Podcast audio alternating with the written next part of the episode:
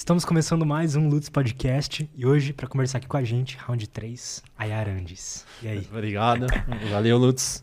Mais uma vez está aqui. Muito obrigado pelo convite e vamos falar um pouquinho sobre o ser humano, né? Que eu gosto de falar sobre tudo do ser humano: nutrição, saúde mental, cérebro, neurociência e um pouco de como a gente faz na prática, né? Para colocar em prática tudo isso. Mas já vou te dar um presente aqui que acho que boa, você vai gostar. Boa. Acho que você vai. Deixa eu ver. vai ver que. Cara, eu fiquei muito feliz com isso. você vai ver que você. Eu tenho certeza que você vai gostar disso aí. Cara, você fez com o meu grau, velho. É, exatamente. É muito foda. Esse é só uma parte, tá? Tá. Vou abrir aqui. Agora o, o esqueleto dele. Tem, do, é, tem, dois, tá, tem duas trocas. Ah, pô. Putz, que foda, mano. Explicar pro pessoal por que, que eu tô. Por que, que eu dei esse óculos pro Lutz, né? Explica aí. Porque eu tenho o meu aqui. E, aí o Lutz sempre comentava Legal. comigo. Esse daqui. Caramba, não vai dar pra pôr. De lente amarela para proteger, né, proteger a nossa visão aqui à noite. Para eu sei que o Lutz lê, estuda, trabalha também à noite. Então, usando a lente, iria trazer isso daí para proteger ele um pouquinho na, na claridade, né? Da claridade da, das luzes, das luzes artificiais. Cara, eu configurei todos os meus devices para depois das 6 horas eles ficam com a luz amarelaça, sabe? É? E bem escuro. Mas isso aqui, nossa, é muito foda, cara. Eu amei. É da hora, né? não, eu, eu, eu, eu, pensei em dar um desses, só que eu falei, pô, o Lutz tem, tem, tem, tem óculos, né? Não vai rolar, você vai colocar dois óculos, não, não tem como. Aí a empresa de um amigo meu faz, né, um paciente meu até. Aí eu falei, cara, você consegue fazer Nossa, assim com lente amarela? Vou agradecer a empresa, como que chama? Safine. Safine, muito obrigado, viu? Muito foda. É, falei pra ele ter o cupom AIAR10 lá. Boa. Boa, cara, muito foda. Aí... Nossa, eu adorei, mano. Muito obrigado, viu? Eu que agradeço. Agora eu posso ficar de noite no computador ou não? Ó, vamos lá. Até umas 10, assim, ainda dá, né? Umas 9, 10 horas dá pra, dá pra usar. Então, explicar pro pessoal, né? Já começar aqui para esse óculos, né? A intenção de deixar o amarelado é para que nossa visão não fique com as luzes fluorescentes, né? Que é, ativam muito, né? Nossa, nosso hipotálamo, deixa a gente muito em estado de alerta. E também a luz azul do celular, né? Que a gente... Da tela do, do computador também, né? Essas duas... Essas duas é, tipo de luzes, elas deixam a gente muito em estado de alerta. Então a gente precisa relaxar um pouquinho à noite. Então a, a lente amarelada fica fácil porque a casa toda, você não precisa ficar mudando a luz da casa toda. Porque a gente às vezes consegue mudar. Putz, nossa, agora você me salvou, cara. Eu tenho que escovar PC. os dentes à noite com a luz apagada. Exatamente. Exatamente. Porque aqui é amarelo, né? Mas lá é branco. É, Aí, então. É. Exatamente. Então, e assim, você vai ver que é, é até legal usar, né? Até legal usar. Você, você viu lá, né, as lives quando eu faço Total, com óculos, é muito né? Massa. Então, usar essa, essa, esse óculos, eu sei que parece meio estranho, né, pro pessoal aí que tá querendo testar, mas vale a pena, cara, vale a pena. Eu brinquei que até as vendas dele vão, crescer comigo lá, porque eu falei, ele falou que é, é a lente que menos vende, ninguém quer essa lente. Mas eu falo porque ninguém sabe a utilidade, né? Se alguém souber a utilidade dela, então depois de umas 6, 7 da noite já dá pra usar. Então como que é? Já tem cupom tudo ou não? Ele falou que ia fazer. Boa. Ele falou que ia fazer. então IAR 10. cara. Maneiro, ah. cara. Nossa, eu adorei. E esse aqui é escuro, normal? Isso. Cara, isso. vocês...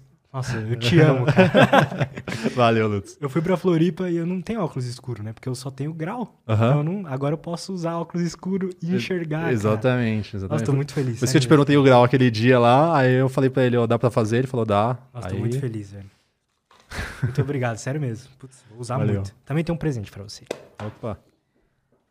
Ah, agora temos patrocinadores, ah, né? Sim. E a Insider é, separou aí para você é, um kitzinho. Se quiser, pode abrir aí. É, não sei se o tamanho tá certo, mas depois a gente, a gente confere. Se for grande, eu tenho que crescer, né? é verdade. É, voltar a crescer. E a Insider, ela faz essas camisetas minimalistas aqui e cheio de tecnologia. Então, são camisetas que elas não amassam, então você não precisa passar. Elas não esquentam no, no calor. Ela tem essa, esse sistema de, de regulagem de temperatura e ela não desbota. Então, para quem gosta de camiseta preta, camiseta básica, assim, sabe que depois de duas, três lavagens já desbota, né? A camiseta ah. básica. E a Insider não tem esse problema. É anti-odor também. Tem então, uma meia aqui? É, vem Sim. um kitzinho, uma meia, uma cuequinha e a camiseta. Depois usa, eu quero saber o que, que você acha. Nossa, mas só de olhar assim o tecido é, é top, hein? É a melhor camiseta que eu já usei na vida. E eu tô falando isso, tipo, mesmo se eu não. Se Não. você tivesse comprado, né? Exato. Exato. Eu gostei muito, cara. Valeu, Eu, eu tinha te falado, acho, né, quando você veio aqui uma vez, eu te falei que eu queria muito com a Insider, né? Uhum. Olha que da hora. Que massa. E é isso. Outra coisa, outro recado. Ah, o cupom, né? O primeiro link da descrição aí é o link da Insider. E aí você pode pegar qualquer peça da Insider lá e usar o cupom LUTS12 para ter 12% de desconto, tá? Eu recomendo muito. E outro recadinho que é sobre o Dominando YouTube. As vagas para o meu curso de YouTube, onde eu passo todo o método que eu usei aí para ter vários canais de sucesso no YouTube faturar mais de um milhão e meio de reais aí com o YouTube. É, as vagas estão abertas. Então vocês podem ir na descrição. O link é dominando.co, dominando.co. E lá é, vocês podem conferir, podem ver os módulos que tem lá. E se interessar, você pode participar com a gente. Fechou? Também tem cupom LUTS15, você ganha 15% de desconto lá no checkout do curso. E é isso. Gostou Cara, então? Cara, tá amei, usando? amei. Já tá usando. É, não sei se eu vou ficar usando, mas vamos usar mais um pouquinho. Justo. E. E não muda em nada, né? A visão fica Não, boa. cara, mas é bom pra gravar podcast. Você já Ah. viu que o Vilela. Sabe o Vilela, do Inteligência é Limitada? verdade, agora que você comentou, eu acho ele, que... usa um, ele usa um óculos que também é- parece meio assim, com a lente mais assim. E eu acho que faz todo sentido, porque o cara grava todo dia, tipo, oito Ah. vezes por semana, se eu não me engano. Ele Nossa. grava podcast. Imagina, tipo, três horas, duas horas. Então, a luz. É? Acho que é por isso que ele grava, é verdade. Bom, daqui a pouco eu ponho o meu, então. Fica parecendo o Tony Stark. Cara, você é uma das pessoas que eu mais gosto de conversar aqui no programa. Pô, valeu, obrigado. Eu gosto de você porque você é meio doido. Valeu. eu, eu tomo isso como elogio. E você manja muito do, do que você estuda. Você ama o que você estuda e isso contagia demais, cara. Exato. Cara, entender o ser humano, pra mim, assim. Mas eu, quando eu falo ser humano, é nessa parte comportamental, nessa parte do que executa né, as coisas, mas também a reação do, do organismo, né? O que está acontecendo dentro desse organismo? O que, que a gente pode fazer imediatamente, né? No dia de hoje. Eu sempre falo, cara, é imediato, é imediato. Temos que fazer alguma coisa hoje pra melhorar o que você quer pro futuro. Então tem uma coisa que eu, é, eu, eu brinco que eu vou, a gente vai evoluindo, né? A gente tem que evoluir como ser humano. Então, até meu, meu jeito de dar consulta, eu venho evoluindo. Até como eu falo para o meu paciente, como eu vou dando essa didática para ele. Eu falo que a consulta ela tem que ser uma coisa muito didática. Você tem que mostrar para que, pra que a- essa mudança para ele faça sentido para a vida dele e que ele tem que fazer. E se ele não fizer, ele vai, ele vai fa- estar fadado a continuar no caminho que ele está. E eu dou uma analogia muito simples, Lutz. Eu falo assim para as pessoas. Você, se fizer o que você faz hoje, 100% do que você faz hoje, você vai pro caminho que você quer ou que você não quer? 100% deles falam, caminho que eu não quero. Eu falo, então, você já sabe o que você não quer. Então não continua nesse caminho. Eu, talvez você não saiba que você quer... Eu sei que às vezes vem com a intenção de perder peso, vem com a intenção de emagrecimento, né? De qualquer coisa semelhante. Mas eu falo assim, antes disso daí vai acontecer coisas. E você tem que perceber as coisas. Então no caminho que você estiver fazendo, traçando, começa a, a entender e perceber, ter percepções do que está acontecendo. Sua energia, sua, seu humor, o intestino funcionando. Você com um humor mais estável, oscilações de estresse são mais estáveis. Você até oscila seu estresse, só que ele vai ser bem menor. Só que para isso, eu falo, tem que regular comportamentos, tem que regular a parte nutricional e tem que regular toda uma relação de, eh, do máximo que ele pode do ambiente dele. Porque aí é o que regula o ambiente interno. É o ambiente interno que vai regular principalmente a relação do estresse. E hoje é o que eu né, até comentei com você que uma das coisas que eu mais estou estudando, assim, bem aprofundada é a relação do estresse. Cara, interessante isso, porque acho que foi a coisa que eu mais sofri no ano passado. Eu, eu acho que eu comentei com você, né, dos Aham. burnouts e tudo mais. Eu fui percebendo que era como se eu tivesse muito frágil pro estresse. Apesar de sim, eu tava trabalhando bastante, mas você chegar Pra você ter tipo três burnouts, e pelo que eu pesquisei, não é algo normal assim. Então você tá alguma coisa o seu o seu a sua percepção do estresse, o estresse que acon- tá acontecendo no seu corpo tá maior do que deveria, basicamente. Então eu tô curioso pra saber o que, que você vem estudando sobre estresse pra gente comentar sobre isso, sabe? Eu acho muito interessante você falando também que, por exemplo, né, a, a alimentação do cara, e a- se ele tem uma alimentação ruim, por exemplo, ele vai lá, faz o cara ter mais estresse e, mais, ele tem mais estresse, faz ele buscar mais alimentos ruins e vira uma bola de neve, né? Exatamente. Então vamos, vamos entrar aí nesse assunto que vai ser bem aprofundado. É, eu ia até. Eu vi lá. Eu tava falando com, com o Lutz agora há pouco, eu vi um pouquinho da, do episódio com o Wesley. Então eu queria ver se o, o Du consegue colocar ali, pra- só para o pessoal contextualizar, porque é mais, dif- é mais fácil, né, de, do pessoal Claro. visualizar. Que é o eixo HPA. Eixo HPA, duplo, aí. Que aí, colocar com imagem, assim, o pessoal consegue entender um pouco mais. Eu, pelo menos, sempre estudo com imagens, eu consigo perceber e analisar muito mais. Acho que tem pessoas que a gente fala que tem uma relação visual, né, muito melhor. Então, a questão visual. O que, que significa essa sigla, HPA? Então, no caso, o HPA é o hipotálamo pituitária adrenal. Seria um, é um eixo. E aí, a, o hipotálamo seria o, o tenor de toda a orquestra do corpo humano. E aí, o hipotálamo manda essa informação para a pituitária através de um. Ali, pode ser aquele primeiro ali mesmo, do. Põe a imagem grande aí pra nós. Aí ele vai mandar essa informação com esse hormônio liberador de corticotropina, que se chama é, CRH. Esse, o hipotálamo está colado com a pituitária. Aí ele vai lá, vai mandar esse, esse hormônio e vai. O que, na... que é a pituitária? Ah, é a hipófise. A gente chama de pituitária, mas pode ser hipófise também, tem o mesmo nome, ou a adenohipófise ali que eles usaram. Ele manda um sinal. Exatamente. E nós, assim, nós temos no nosso corpo e nosso cérebro, eles comunicam por impulsos elétricos, né, que foi o que o Wesley comentou um pouquinho do, do potencial de ação, neurotransmissores, que seria a neuroquímica, e também hormônios. Só que alguns respondem aos mesmos. Então, por exemplo, o impulso elétrico pode sinalizar o neurotransmissor. O neurotransmissor pode sinalizar, pode avisar para o próximo neurônio ter um impulso elétrico. E aí as coisas vão, sem, tipo, tem muita coisa percorrendo e hormônios também são liberados para ter informações. Então aqui, primeiro vamos contextualizar uma coisa, né, Lutz, para o pessoal entender o que, que é esse eixo HPA. É o eixo que libera cortisol. Cortisol ele é, é, um, é, um hormônio, é um hormônio que é liberado num evento de estresse. O que é evento de estresse? Qualquer coisa que fuja do seu basal, da sua homeostasia. Então é muita coisa, muita coisa. Só que são estresses pontuais, são normais de ter. Estresses crônicos não são bons de ter. Estresse é a palavra que a gente usa muito no mundo de hoje, né, para trabalho, que é o burnout muitas vezes.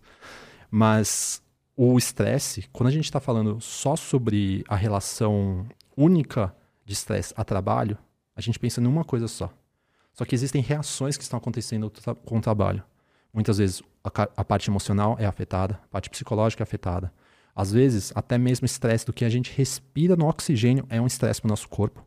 Porque, querendo ou não, a gente está numa cidade mais poluída. E aí é um agente de estresse. A gente comentou até de Floripa, né? Uhum, o ar é diferente. Então o clima é diferente, é mais favorável. É como se a gente estivesse inalando toxinas, né? Exatamente. É exatamente isso. E aí são estresses que eu falo que esse não dá pra gente escolher. Porque a gente já tá morando aqui. Então, aí tem outros. Tem o estresse que a gente vai ter às vezes por causa do emocional, ou seja, do relacionamento ou do trabalho, tá? Pode ser do trânsito. Qualquer evento emocional, traumático, é, pode ser pontual ou crônico, né, como eu falei, mas que quebre a sua homeostasia. Então você está aqui. Aí vamos, vou dar um exemplo muito claro. Né? Alguém abre a porta assim do nada e você não está esperando ninguém. Então isso causa uma reação de estresse. E aí essa reação, a resposta vem dali, desse eixo HPA. Então o hipotálamo ele vai transmitir para a pituitária, que é a hipófise, liberando esse hormônio, o hormônio liberador de corticotropina, é o primeiro hormônio.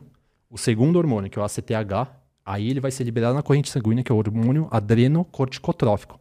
Adreno, por quê? Porque ele vai percorrer a corrente sanguínea e vai chegar nas glândulas adrenais, que são as suprarrenais, em cima dos nossos rins. Isso é a fisiologia, tá? E aí, a adrenal, sentindo isso, ela vai liberar o cortisol para os tecidos. E quando ele chega num excesso de cortisol, ele vai mandar um feedback negativo para parar com que a sinalização breque. Então vamos supor. Então, né? Só uma dúvida. Então, a sinalização para até chegar no, na liberação do cortisol passa primeiro pelo cé, pelo cé, pelo hipotálamo. É, que é dentro do cérebro. Aí vai mandando sinais para um, um, lugar, depois manda para outro e libera o cortisol. Exatamente. O hormônio do estresse. Exatamente. E aí a gente. Eu falo para todo mundo isso, né? O cortisol não é vilão. O cortisol não é maléfico cortisol ele garantiu muita coisa. Só que ele é um glicocorticoide. O que, que significa isso? Que ele é um hormônio que ele, ele produz, ele auxilia em liberar glicose. Aí você fala, mas qual que é o benefício disso? Agora vamos trazer o que a gente sempre fala, né? Dos caçadores-coletores, os nossos antepassados. Para eles, sentir uma reação física de perigo de alguma coisa que ele tá andando e ele sente alguma coisa que tá estranha. Eu brinco que é o sentido aranha ali dele, né? Uhum. Ele sente uma coisa estranha. Na mata, ele viu um leão, ele viu alguma coisa que tinha naquela época, ele reage. E aí o corpo dele vai ter que liberar o quê? Glicose. Então o cortisol que fez isso. Ele é um glicocorticoide por causa disso. Então ele busca liberar glicose de algum tecido que você tenha, seja de gordura, seja da glicose que você tem circulante, ou quebrar glicogênio hepático ou muscular e também produzir energia através da gordura. A, então, então, a função do cortisol é liberar a glicose. É isso ou não? Mais ou menos. A função primária é reagir. É você buscar uma reação que está acontecendo que causou uma um certa reação que você vai ter que lutar ou fugir. Porque a resposta do cortisol na glândula adrenal também, adrenal, ela vai ser liberada a adrenalina para conseguir fazer com que a gente reaja. Na mesma glândula, na adrenal, também é liberada a aldosterona, que aí é um mineral corticóide, aí é um, é um, é um hormônio que ele libera sais minerais. Também para dar o quê? Impulsos elétricos, que daquele potencial de ação lá que o Wesley comentou. Então, para a gente ter algum comportamento. Para ter uma reação. E é tão rápida, é tão rápida, é tão é, instintiva que é autônoma. A gente não pode comandar. Esse que é o desafio. Por isso que a resiliência né, é você meio que aprender a, a entender esses, esses excessos que vão ter na sua vida e dosar o que você consegue tirar da sua vida, o que você consegue, o que você tem que manter às vezes, porque às vezes é do trabalho, uhum. e às vezes você tem que manter, não tem, não tem como você às vezes sair do trabalho naquele pre presente momento. Mas eu falo assim, tem outros estresses que vocês não veem. E aí é onde que eu mais trabalho. Alimentação. Alimentação, comê-los, causa estresse no nosso trato gastrointestinal. Independente da comida. Por quê? Porque é esforço. É esforço para o corpo porque ele está em homeostasia. Ele está tranquilo. De repente você vai lá e quebra a homeostase dele consumindo alguma coisa. Só que ao mesmo tempo você precisa daquela energia. E aí, quando você coloca um alimento que causa mais estresse na sua flora intestinal, principalmente sua microbiota intestinal, por exemplo, alimentos ruins, e você vai ter, às vezes, é, compostos alergênicos, glúten, lactose, né, que é o que a gente fala muito, açúcares simples, principalmente, a, outros corantes, aditivos químicos que a gente não sabe o que tem ali de fato, que causa no corpo humano, isso daí é estresse. Aí a gente vem com mais coisas, que é a substância que a gente, que as pessoas usam muito. Sentir sede é estresse. Não dormir bem é estresse. Dormir em horários inadequados é estresse para todo o seu corpo. Não é só essa é a reação, né, do corpo, mas é para todo o corpo ele tá tá agindo. E aí a gente vai chegar na parte da microbiota, né? Mas está acontecendo em um todo, só que são estresses crônicos esses. Dormir mal, insônia, é um estresse crônico. Tem que ser regulado. Outro ponto, alimentação tem que ser regulada. E aí o que as pessoas usam muito, outras substâncias, cigarro, álcool e outras drogas que podem ser usadas aí que o pessoal usa, que também é, são níveis de estresse que vão sendo aumentados cronicamente. E pode ser que por algum motivo a nossa a forma que a gente recebe um, um, um, um agente estressor, assim, acontece uma situação no ambiente. Pode ser que essa a gente recebendo esse estresse a gente interprete ele maior do que ele deveria? Acontece isso também? Pela história da pessoa. A história da pessoa com determinadas experiências que ela passou, com determinadas experiências de vida, então eventos traumáticos de infância, podem ter reações exacerbadas na fase adulta.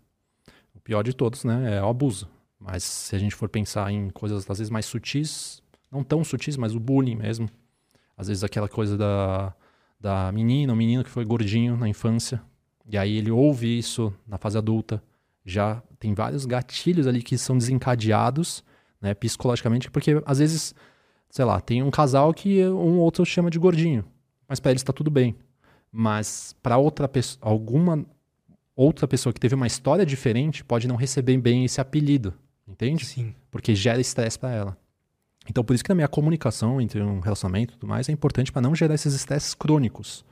Então, todo não é frescura, né? Exatamente, não é uma questão de frescura, mas o que eu quero dizer é principal, é que estresse crônico é prejudicial. Estresse agudo é adaptativo. O que, que ele pode ser adaptativo? Lutz, se, se a gente deu exemplo aqui dos caçadores-coletores. Se você entrou na mata e na mata ali estava alguma coisa, você já achou alguma coisa estranha um cheiro de, sei lá, de carne estragada, você fala, putz, será que tem algum predador aqui? E você viu. Você lutou com ele ou fugiu dele, você aprendeu que aquilo ali, aquele evento pontual de estresse, aquilo ali pode acontecer de novo. Então o seu hipocampo ele consegue aprender naquele momento, ele, ele guardou a informação, então é importante guardar aquela informação e é por isso que o trauma lá de infância a pessoa guarda, porque está armazenado no hipocampo, mesmo que ela não queira lembrar, às vezes tá ali a informação, só que ela, ela vai levando isso claro, ela precisa às vezes dar um novo significado para aquilo e tudo, né? Mudar, às vezes a própria a neuroplasticidade ela ajuda nisso, mas o que o que eu quero dizer é que por um, um, um evento de evolução, o cortisol ele foi bom e ele é bom. Sem cortisol a gente morre, Luz. Pra você ter uma ideia. Sem cortisol a gente morre, mas em excesso também nos mata, que aí causa o burnout ou pode causar depressão com excesso, o excesso de cortisol de forma crônica. E eu falo que o corpo ele não sabe distinguir de onde está vindo. Se, como eu falei, né, a gente fala muito do estresse do trabalho. Talvez, Lutz, na sua, na sua história, para fazer mais sentido, você falou do burnout. Naquele ponto, às vezes já estava acontecendo alguma coisa em volta que você não estava percebendo. Total. O sono começou a ficar prejudicado como uma resposta daquilo, porque você teve que finalizar o seu dia por volta das 10 horas com a luz forte e a gente traz o óculos de novo aqui para proteção. Então terminou seu dia 10 da noite com uma luz forte, com tela do computador. Não era para você ter luz essa hora, entende? Não era para ter. Era para ter se encerrado luz mais ou menos às 6 da tarde, 7 da na noite no máximo. E de repente você terminou 10 da noite. Então, só o fato por ser antinatural do ser humano, só o fato de ter luz assim à noite já é uma já já sai da homeostase ali já tá já é algo estressor. Exatamente. Uma coisa é num dia, pontualmente. Só que muitas vezes quando a gente está num momento de trabalho e aí vai empilhando algumas alguns dias, dias viram semanas, semanas viram meses, aí esse efeito protetor que você tinha do sono, porque o sono é o que protege, é o que vai balancear essa toda essa, e a gente vai falar sobre o sono, para balancear todos esses mecanismos. Era para ter ajudado ele começou a ser um efeito, mais um efeito estressor. Porque você encerrou o dia tarde, aí você não consegue dormir, você que eu falo, né, as pessoas em geral, né, é, não conseguiu dormir, e aí no outro dia, eu falo, não tem escolha, às vezes um trabalho, umas 8 da, 8 da manhã tem que, tem que acordar, ou 7 da manhã, às vezes até mais cedo, a pessoa dormiu 5, 6 horas, e numa qualidade ruim, ela foi dormir ansiosa e aí que vem os problemas que a gente enfrenta hoje. Aí vem o uso de uma medicação para conseguir fazer com que a pessoa se induza ao sono, mas ela não vai conseguir ter um sono de qualidade com a medicação. Ela entra no sono, mas não é que ela vai ter um sono de qualidade. E esse é o grande problema. Então, por isso que a gente tem que trabalhar tudo que for protetivo e tudo que for estressor.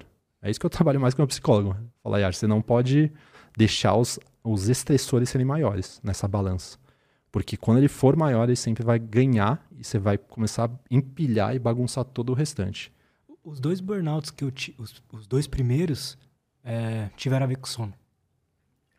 É, recapitulando a, a, a, situação, eu vejo que na primeira vez foi, foi mais um evento específico onde eu passei, acho que, sei lá, umas 30 e poucas horas acordado. É. é. E aí, tipo, depois, da, depois que eu dormi e acordei, aí eu tive o, os efeitos do burnout, sabe? Comecei a chorar, tal, ficar desesperado. E da outra vez foi quando eu tava precisando gravar o meu curso, só que tava tendo obra aqui ao mesmo tempo. Então eu tinha que gravar de madrugada. E aí eu mudei toda a minha rotina para ser um cara noturno durante um mês. E aí não uhum. deu outro, tive um burnout. A segunda vez foi essa. Puta, a pior coisa possível é isso, é a troca do, do nosso relógio biológico, né, do ciclo circadiano alterar isso daí, eu falo para todos os meus pacientes que insistem que eles podem ficar até as duas. Eu falo, tipo, eu falo assim, você veio com depressão para mim. E eu falo assim, você, precisa melhorar. Você, acho que você me buscou para eu te ajudar no que você quer melhorar. Só que não adianta você querer que as coisas sejam diferentes fazendo o que você faz. Eu não posso encobrir isso. Eu não posso encobrir que só alimentação vai te vai ser o efeito protetivo. Você precisa dos três efeitos protetivos que todo mundo precisa ainda, Lutz. Que é comer bem, isso enquadra água, dormir bem e fazer exercício. Se não tiver os três, não adianta. Não tem o que vai superar, porque isso é uma coisa física antiga, é uma coisa biológica. É biologicamente do ser humano, dos animais, dos mamíferos terem isso. A gente precisa ter isso. Eu, cê, eu vejo direto que você vai passear o cachorrinho de manhã, né? Se ele não passear, o que, que acontece? Ele fica Maluco. doido. Ele fica doido, ele enlouquece, ele fica correndo, ele quer, sei lá, pular em gente e tudo mais. Então, ele precisa gastar energia física. Nós precisamos gastar energia, energia física. E modular também neurotransmissores naquele momento do exercício. Depois, à noite, a gente precisa dormir. Então, o exercício serviu também para nos dar cansaço físico, para poder fazer a gente dormir à noite. E comer, como eu falei, se colocar toda hora um efeito crônico de má alimentação é que alimentação, que é a minha área, eu falo que é é a parte mais chata, porque querendo ou não, a pessoa faz todo dia. E ela já faz todo dia há anos. E de repente eu tenho que entrar na vida da pessoa e falar, ó, não dá pra continuar assim. Você tem que ter uma boa alimentação. Não dá pra você ficar comendo a hora que quer, como você quer. Porque comer, por exemplo, talvez se você lembrar ali do, do burnout, também em algum momento você comeu de noite, madrugada. Não, eu- a minha alimentação nesses, nos três agora tava, tava ruim. Tava ruim. Assim, apesar de, de que no terceiro burnout que eu tive foi uma coisa mais. é, eu tava, tipo, me exercitando, tava dormindo até que bem. A alimentação não era algo que tava bem, sabe? Tipo, eu tava é, me alimentando errado, com poucos vegetais também. Tava é, negligenciando coisas que eu sabia que eram importantes, sabe? Então, pensa, ficar, tipo, três meses assim, com certeza ia dar alguma coisa, né? É, eu acho que dá na vida de todo mundo, só que quem não, quem não cuida dessas partes. Só que a galera, tipo, não dá muito valor, né? Tipo, ah, deu, depois vai, continua. Então, o problema disso, Lutz, é que as pessoas precisam ver antes de acontecer. Não tem essa. Comigo não acontece. Ó, Lutz, você tem 22 anos? 23. 23. Parabéns. Obrigado. Você tem 23. É, que eu vi enquanto você tinha É. 22. Então você tem 23. Tipo, você é novo. E você tem efeitos protetores muito maiores de uma pessoa de 30 ou 40. Muito mais que eu, por exemplo. Naturalmente. Agora, pensa só, você já chegou nisso. Alguém que tá com 30 ou 40, ela quando chega, é mais difícil do corpo se recuperar naturalmente. O corpo dela não se recupera tão facilmente. E aí que ela precisa de muito mais coisas. Por exemplo, vai precisar diminuir o estresse oxidativo, e aí a gente vai entrar nesses assuntos de uma forma mais aprofundada, porque são é um organismo que ele já não tem mais o mesmo processo de regulação, por exemplo, de produção de antioxidantes naturais, porque até os 25 anos você tem uma boa produção de antioxidantes naturais, até os 20, 25 anos. Depois começa um processo que a gente chama de senescência. É um processo de envelhecimento celular, depois dos nossos 25 anos. Então eu já estou nesse processo. Outra coisa, e a gente vai entrar nesse assunto, Alzheimer. De- Por quê? Não é o Alzheimer que a gente está chegando com 25 anos, mas o que, que acontece? Depois dos 25 anos, enquanto a gente dorme, na verdade, a gente, todo mundo tem isso, as- a proteína beta-amiloides, que são as proteínas que no mal de Alzheimer ainda não se sabe o que, que de fato é um- o que, que dá a doença do mal de Alzheimer, né? Mas o que tem correlacionado é toda uma relação de, por exemplo, um cérebro que formou placas beta-amiloides e proteínas tal, que a gente chama. Essas placas, elas foram cri... elas são tipo uma gosma. As proteínas be- beta-amiloides são tipo gosma. Para que que ela serve? Para pegar patógenos. Ela, é uma, ela é uma, graças ao nosso sistema imune, elas existem. Então elas têm função. Só que digamos que um, cria um emaranhado dessas placas, elas vão se juntando umas às outras. E o corpo não consegue limpá-las à noite, justamente, no sono. Quando tem aquela limpeza do líquido cefalorraquidiano à noite, enquanto a gente dorme, é que nós temos essa limpeza. É que as proteínas beta-amiloides são diminuídas. Só que quando elas não são, ou seja, quando o sono começa a ficar prejudicado, depois dos 25, 30 anos, e aí esse processo vai, vai sendo cronicamente levado pro resto da vida, lá depois, daqui a 20 anos, às vezes menos, a pessoa começa a ter esquecimentos, uma memória prejudicada. Não que isso é Alzheimer, mas já está tendo indícios de um problema cognitivo nas memórias do hipocampo. Mais para frente, lá depois, mais comum, depois dos 60 anos, que aí pode ter realmente de fato mal de Alzheimer, caso ainda tenha uma relação genética ainda bem próxima a isso. Mas tem várias, é, diversos é, fatores que agravam mal, que podem ser é, determinantes para o mal de Alzheimer. Será que nos últimos, sei lá, 100, 200 anos aumentou os casos de Alzheimer? Muito. É? É. Cara, aí eu posso preciso fazer xixi. a gente pode fazer uma pausa rapidinho? E aí, e aí a gente já volta? Hoje a pausa foi rápida, hein? Porque eu tô muito apertado mesmo. Estamos de volta. Eu tinha perguntado aqui antes do, do xixi é, se poderia ter aumentado os casos de Alzheimer nos últimos anos, né? Você disse que sim. Sim, bastante. Nos últimos. É que assim, hoje a gente tem mais dia... diagnóstico precoce, né? Que a gente fala. Então tem esse diagnóstico mais precoce. Quando começamos. É que antes falava só, ah, ele tá velho, tá caducando, tá esquecido, porque tá velho. Sei lá, falava, falava umas coisas assim, né? Mas eu acho que você vai achar com imagens do. É, mas, mas, só aquilo que até você falou no outro, no outro podcast, eu tô lendo ali, ó. Uhum. É, até 2050 vai dobrar duplicar, é, o número de pessoas com Alzheimer. Então, com certeza é algo que já tá vindo, já tá duplicando aí com o passar dos anos. Exato. E o que, que a gente tem que pensar nisso, Lutz? Pensa só, 2050. Ou seja, daqui a 27 anos pra gente, hoje. Quem serão os idosos daqui a dos 27 anos futuros, daqui a 30 anos? Você a maioria daqui com 30, 40 anos. Então, porque a, a, tá se mostrando que a gente está vivendo mais. Só que viver mais, né, não significa necessariamente que a qualidade está boa. E aí que entra isso daí. E muita coisa está mudando no ambiente, no ambiente externo. Você falou da questão do, dos poluentes ambientais, o oxigênio. Isso já modificou muito. Só que também temos outras coisas, patógenos. Hoje a gente não sabe o que vai ser realmente dessa geração né, que vive com o Covid. A gente não sabe como é que vai ser gera as gerações futuras. Outra, outro ponto que eu falo que ninguém está percebendo. A galera que tem TDAH com uso crônico, por exemplo, das medicações. Por quê? Agora vamos. Aí um parênteses bem parênteses aqui para a gente poder entender algumas coisas. Um psicoestimulante, ele tende a aumentar a atividade no córtex pré-frontal em, em níveis de dopamina, né? mudar transportadores, então ter reações de neurotransmissores. Só que é essa a única função daquela medicação. Só que por fazer isso, neurônios e mitocôndrias têm que produzir atividade, por exemplo, energética, tem que produzir ATP.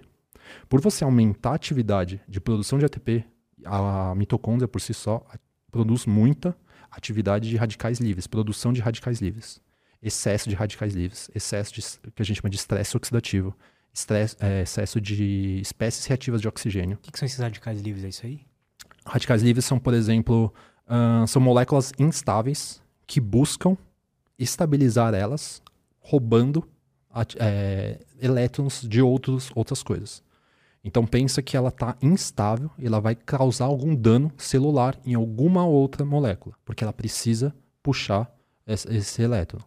Aí que cabe os antioxidantes. Entendeu? É a proteção contra esses radicais livres.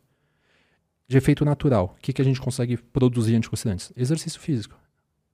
Também nossa microbiota intestinal, quando tem auxílio, nosso auxílio para trazer nutrientes de qualidade.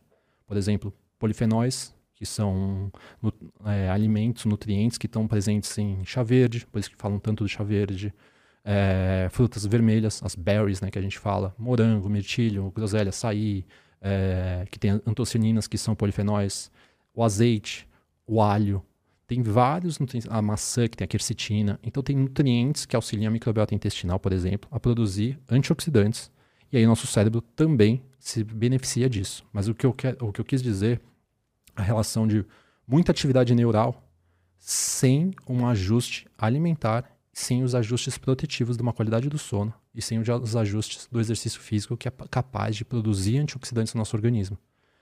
E esses, olha como uma coisa meio maluca, Lutz. O corpo humano, ele é feito para ter uma resposta em exercício de estresse.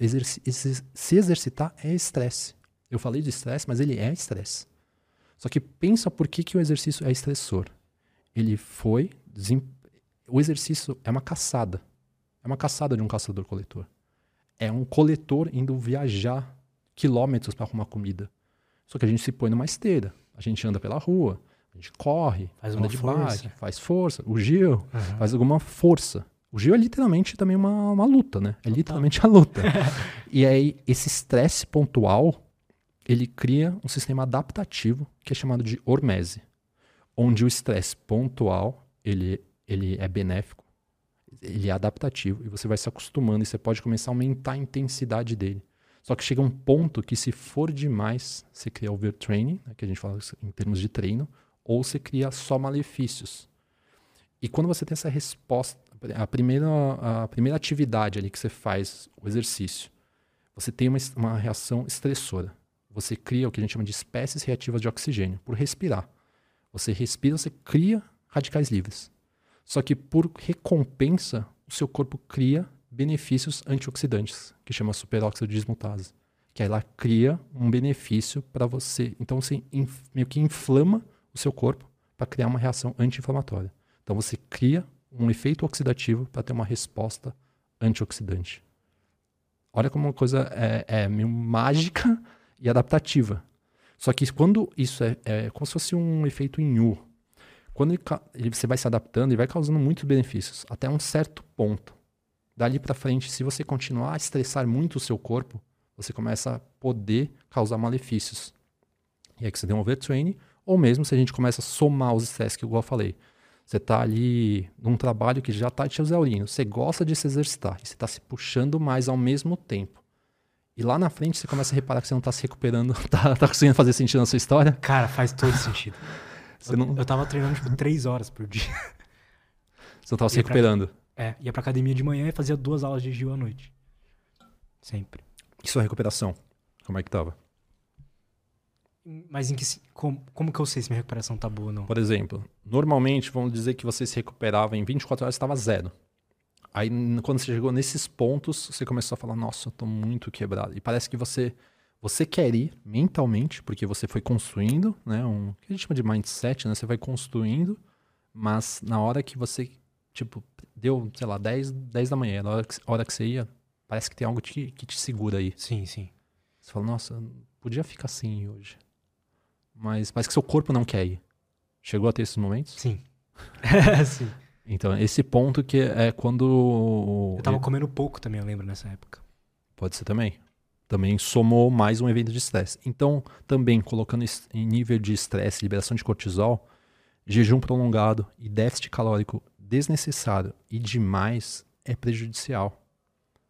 Aí tem aquela coisa, ah, mas é só déficit calórico que emagrece. Depende. Você precisa primeiro regular o organismo, mano, ao máximo. O cara ali tá o melhor regulado possível. Aí você começa a colocar um déficit calórico, gradativo.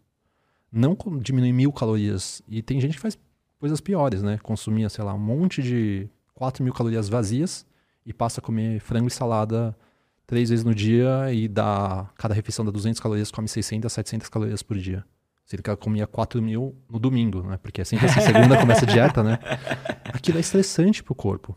É estressante. Só que esse estresse não dá para ser mantido. Por que, que não dá para ser mantido, Lutz? Porque o cérebro, como eu falei, ele tá aprendendo. Ele tá aprendendo sobre uma forma de estresse. Só que ele pensa, bom, vai chegar uma hora que eu vou poder comer o que eu quiser. E ele vai segurando, vai segurando, vai segurando até onde essa pessoa consegue, até onde o mindset dela, o pensamento, aquela força de vontade dela lá, acha que consegue. E geralmente você acha que consegue durar três ou cinco dias, às vezes dez. Então por isso que a gente tem que conseguir dosar os estresses da nossa vida e entender os que são insubstituíveis. Por exemplo, eu falo que tem coisas que são inegociáveis, como o sono, para o corpo humano. Então você precisa ter. Só que tem coisas na nossa vida que a gente não pode parar de fazer. O trabalho. Você pode diminuir a carga horária. É o que dá. Você pode mudar de emprego depois de algum momento. Você pode talvez mudar de área. Mas naquele momento é o que paga as suas contas. Porque não pagar as contas também é mais um evento de estresse. É o estresse também que você vai ter, estresse financeiro. Às vezes tem pessoas que dependem de você, famílias e tudo mais que dependem de você. Tá, então tem algum estresse que está causando na, na vida da pessoa e ela não consegue ver o que está alimentação, o exercício. E como é que a pessoa vai fazer o exercício, Lutz? Por exemplo, se ela não está fazendo nada, isso eu pego muito com meus pacientes. Ela está zero, sem exercício. Tem muita gente né, que tipo, não se exercita? Tem, bastante. tem bastante. E Lutz, pra você ter uma ideia, eu falo pro meu paciente, eu sou nutricionista, que eu vou passar das duas horas e meia da minha primeira consulta, que ela é longa, eu falo, pelo menos, um quarto da consulta vai ser só de falando, falando de exercício. Porque é inegociável, você tem que fazer. Se você não fizer, olha quanta coisa o exercício beneficia. Você aumenta a sua produção de antioxidantes, você cria esse sistema de hormese, desse estresse adaptativo, você produz, você melhora sua microbiota intestinal. Eu vou falar sobre uma outra bactéria que é chamada de Akkermansia também, que vai entrar nisso. Você começa a melhorar o seu humor, você fica mais focado em fazer sua dieta, você gasta sua energia física e diminui sua ansiedade para poder dormir melhor Então eu falo assim, se você não colocar o exercício físico na sua vida, a gente já começa o jogo desfalcado. Não tem como. Então eu passo ali pelo menos 40 minutos da consulta, se o paciente não faz, explicando. Aí fala, não, tá bom. Aí às vezes, ah, mas eu já contratei um personal e aí a gente vai começar quatro vezes na semana ou cinco vezes na semana por uma hora. Falando, não faz isso. Aí eu falo, eu não quero te desestimular, mas eu não queria que você fizesse isso. Por quê, Lutz? Porque estresse demais. A pessoa não está se adaptando. Eu falo, quer começar a se adaptar? 15, 20 minutos por dia. É melhor que você faça 15, 20 minutos seis vezes na semana do que você tente por uma hora por três dias. Porque sua adaptação fica horrível. Você vai ficar todo quebrado, cansado, exaurido. Você não vai querer fazer o, o exercício, você vai se esquivar. E eu deixo aqui uma dica muito simples para as pessoas, Lutz. O que, é que eu pego muito com meus pacientes? Eles, é que quando eu conto na consulta, eles, falam, eles começam a rir, igual às vezes riu. Eu falo assim, nossa, como é que é tão óbvio, eu nunca vi isso? Eu, eu falo assim, eu sei. Só que o óbvio só é óbvio para quem para olhos bem treinados, né? Então eu falo assim, tá, você não consegue se exercitar no nível que às vezes a pessoa até gosta durante a semana. Então você vai treinar sim nas, nas, no sábado e no domingo. Então deixa aqui um recado para as pessoas. Treine sábado e domingo. Qual que é o dia que a gente mais come calorias normalmente, Lutz? Sábado e domingo. Então já coloca esses dois Faz dias. todo sentido. Outro erro que eu sempre tive na minha rotina é que meu sábado e domingo era totalmente diferente da, do- dos meus dias da semana. Da rotina, né? Era geralmente. ah, no sábado eu até treinava de vez em quando, mas no domingo nunca. e a alimentação totalmente. é, junk food, sabe? Então, porque a alimentação do final de semana, ela sempre vai ter uma coisinha a mais. Quase sempre. Eu, eu até, tipo, eu não exijo que o meu paciente faça 100% a dieta. Na verdade, eu não tenho nem que exigir. Né? É meu paciente que tem que querer. Que ele faça no final de semana. Só que ele tem que entender que se ele quer, então, entrar numa balança, num equilíbrio entre o final de semana e o que ele vai gastar de calorias e o que ele vai se exercitar, é o melhor dia. Porque é o dia menos estressante da vida dele. É o dia que ele não tem trabalho. É o dia que às vezes ele pode dormir mais sem ter que ficar ali olhando no celular para entrar numa reunião. É o dia que ele tem que acordar e falar: o que eu tenho que fazer? Treinar. Aí depois tem almoço com a família. E à noite? Ah, à noite a gente vai jantar num lugar. Só que aí esse dia que você ia con- consumir, vamos supor, seu basal ali tá consumindo duas mil calorias na semana. Aí você faz as duas mil calorias certinho, você exercita durante a semana. Sexta-feira você tá quebrado. Aí você fala, não, não vou ainda treinar sexta-feira. Aí sábado, você vai lá e vai consumir 3.500 calorias. Você podia pelo menos balancear 500 calorias disso no exercício. Uhum. Então tem pacientes, pacientes minhas que eu falo assim, final de semana, treina mais, você tem mais tempo. Treina por uma hora e vinte, faz o exercício e faz o cardio que você gosta de fazer. E aí chega no, no- na semana, faz só 20 minutos, faz 30, min- 30 minutos. Porque pelo menos aqui a reação cognitiva vai te ajudar você fazer esses 20, 30 minutos. Talvez você não vai ter aquele resultado que necessita de um treino de 3 horas às vezes. Só que por uma questão cognitiva, diminuição de ansiedade, melhora da qualidade do sono, você vai ter em 20 ou 30 minutos. Total. E aí você, por exemplo, se a gente fosse somar na semana, faz 4, 3, 4 dias na semana, uns 20 minutos, dá uma hora só. Só que no final de semana, você faz uma hora e meia, dois dias. Aí você soma 4 horas. Então, se na semana você conseguiu ter as 4 horas de exercício. Tipo, a, a OMS mesmo preconiza, né? 150 minutos na semana. Que dá mais ou menos duas horas e meia. Então seria já muito maior do que a base. E aí consegue realmente ter um resultado bom, porque final de semana você vai treinar mais e você vai estar o quê? Mais focado na alimentação. Fala, Pô, eu me exercitei, não vou tomar oito cervejas. Vou tomar umas duas só. Ou nem vou tomar hoje, porque amanhã tem treino de novo. Então treinar no final de semana é uma reação que eu falo assim, é comportamento para ser melhorado e para equilibrar os danos que vai ser causado. E outra, você vai diminuir o estresse da semana, conseguindo pelo menos no final de semana treinar. Às vezes o nível que você às vezes esquece de puxar. Mas final de semana você tem tempo, você não tem, no meu caso, não tem consulta. No seu caso, às vezes você não vai é, fazer podcast. Sim. Então é um dia tranquilo para estar treinando. Esse negócio do do estresse, do, do, cortisol, do cortisol, enfim, é algo que depois que aconteceu tudo isso no meu ano passado, eu comecei a observar pessoas também próximas, comecei a, a ver pessoas na internet também falando sobre isso. O estresse, ele aumenta as chances de você de- ter depressão, de ter transtorno de ansiedade, de ter tudo. Tudo. Então, hoje eu vejo que meu objetivo principal na saúde, principalmente na saúde mental, é tentar é, organizar essa questão do estresse na minha vida. né? Através de exercício físico, sono e alimentação, que pra mim é a parte mais difícil ainda. Exatamente. Esses pilares, eles são físicos. A gente precisa disso. Só que hoje é importante a gente ter um acompanhamento psicológico, né? Uma psicoterapia. Para dosar, às vezes, uma observação que a gente não está conseguindo, um controle emocional que a gente não está tendo. Realmente, ajuda muito. Né? O psicólogo que eu tô hoje tem me ajudado muito. Né? Mandar um abraço para ele, o Jonathan. então, assim, é, ele falou que ia assistir. Então, tem um equilíbrio porque eu também, no final do ano, tava assim, Lutz. Então, vou até abrir aqui pra, pra galera. Eu contei algumas vezes no Instagram e tal. Eu operei meu ombro, né, final de novembro. Pô, você dormir com uma tipóia, você ficar com ela por 22 horas no dia, só te dava pra tomar banho. É insuportável. É insuportável, não tinha como fechar minha janela, sabe? Porque ela é pesada e tudo mais. Então eu dormia, às vezes, sei lá, terminava de atender, tava terminando de atender 10 horas, porque eu queria, falar, bom, vou aproveitar, então vou atender o máximo de pessoas que eu puder já que eu não posso me exercitar. Só que aí eu comecei a colocar mais um agente estressor. Não era só uma coisa que era ah, só atender. Só que meu dia termina nas 10. Luz forte na minha cara. Entende que eu não tava vendo os estresses, que eu tava Sim. somando e eu tava dormindo por 5, 6 horas por dia. Até quando eu cheguei pra ele, ele falou: Ayar, hoje no momento não dá pra gente conseguir um diagnóstico seu. Porque a gente não sabe se é um TDAH que tá todo desregulado. Porque pelo menos a alimentação sempre consegui ser relativamente fiel, né? Alimentação. Mas eu não tinha um exercício. E eu gosto de treinar em uma intensidade mais, mais alta. Então, entender isso também é uma parte difícil pra mim. E não ter o sono. E ainda colocar mais agente estressor, que é mais consultas. Então, começou a empilhar muita coisa.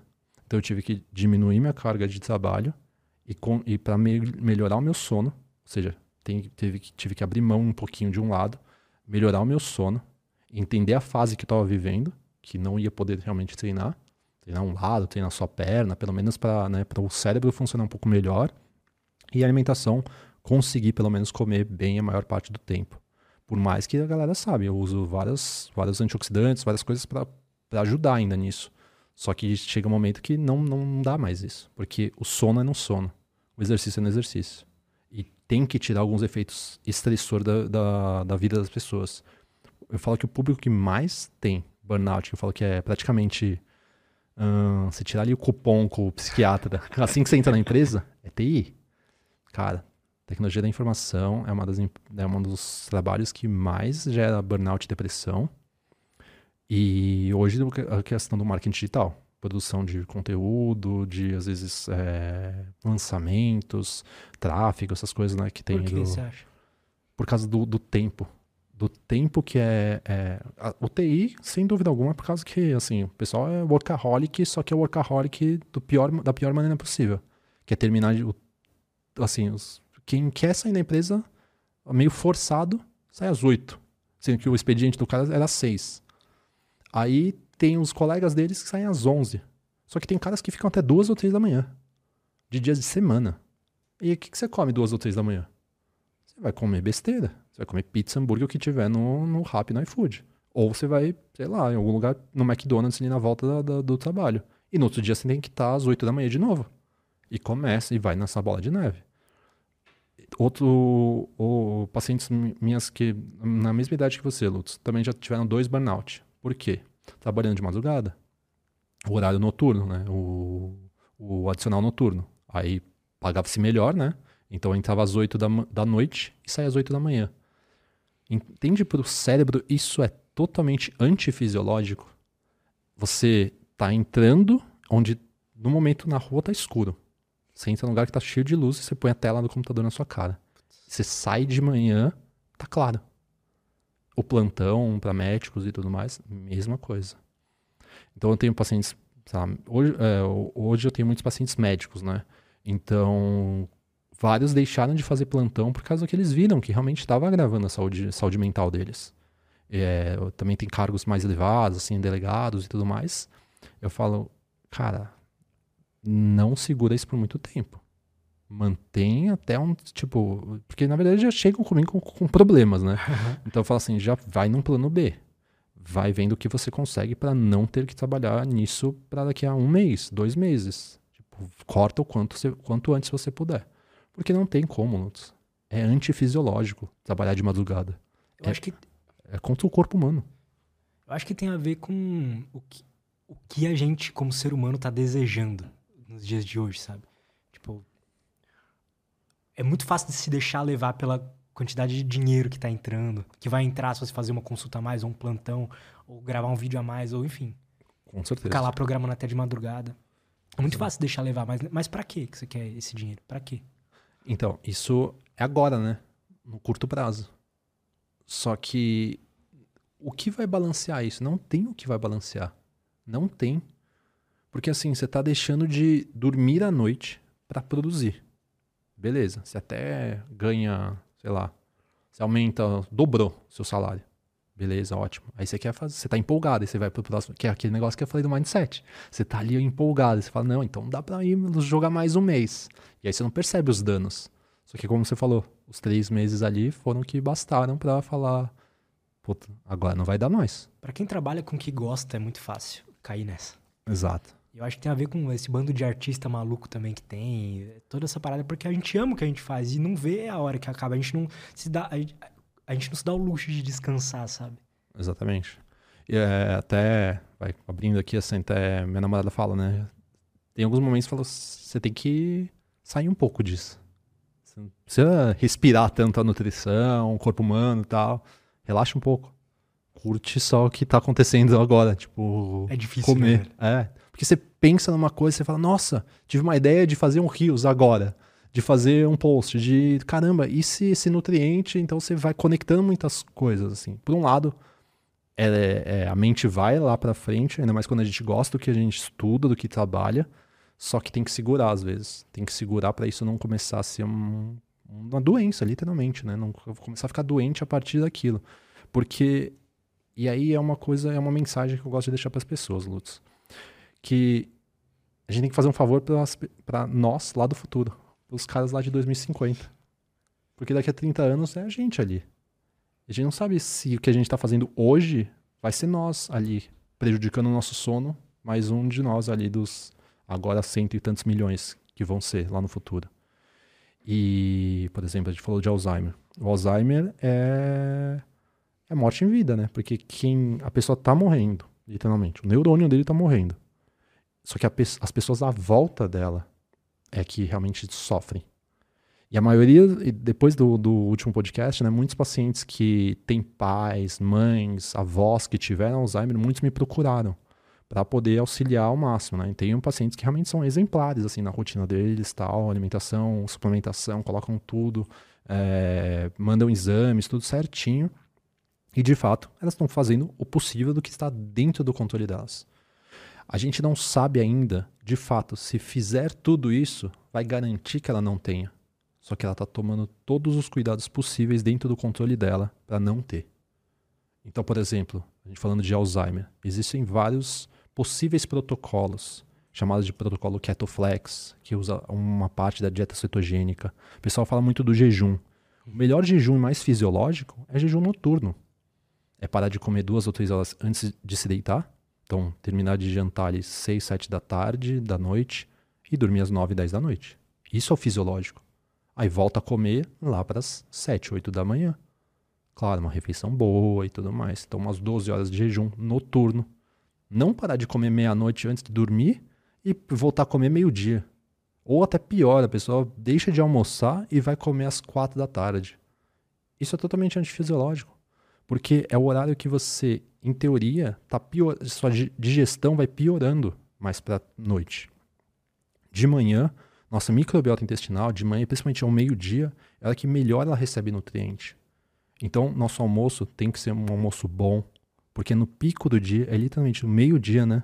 Aquele, o meio do dia do ciclo circadiano, você tá na ponta, então é hora que você tem que comer mais.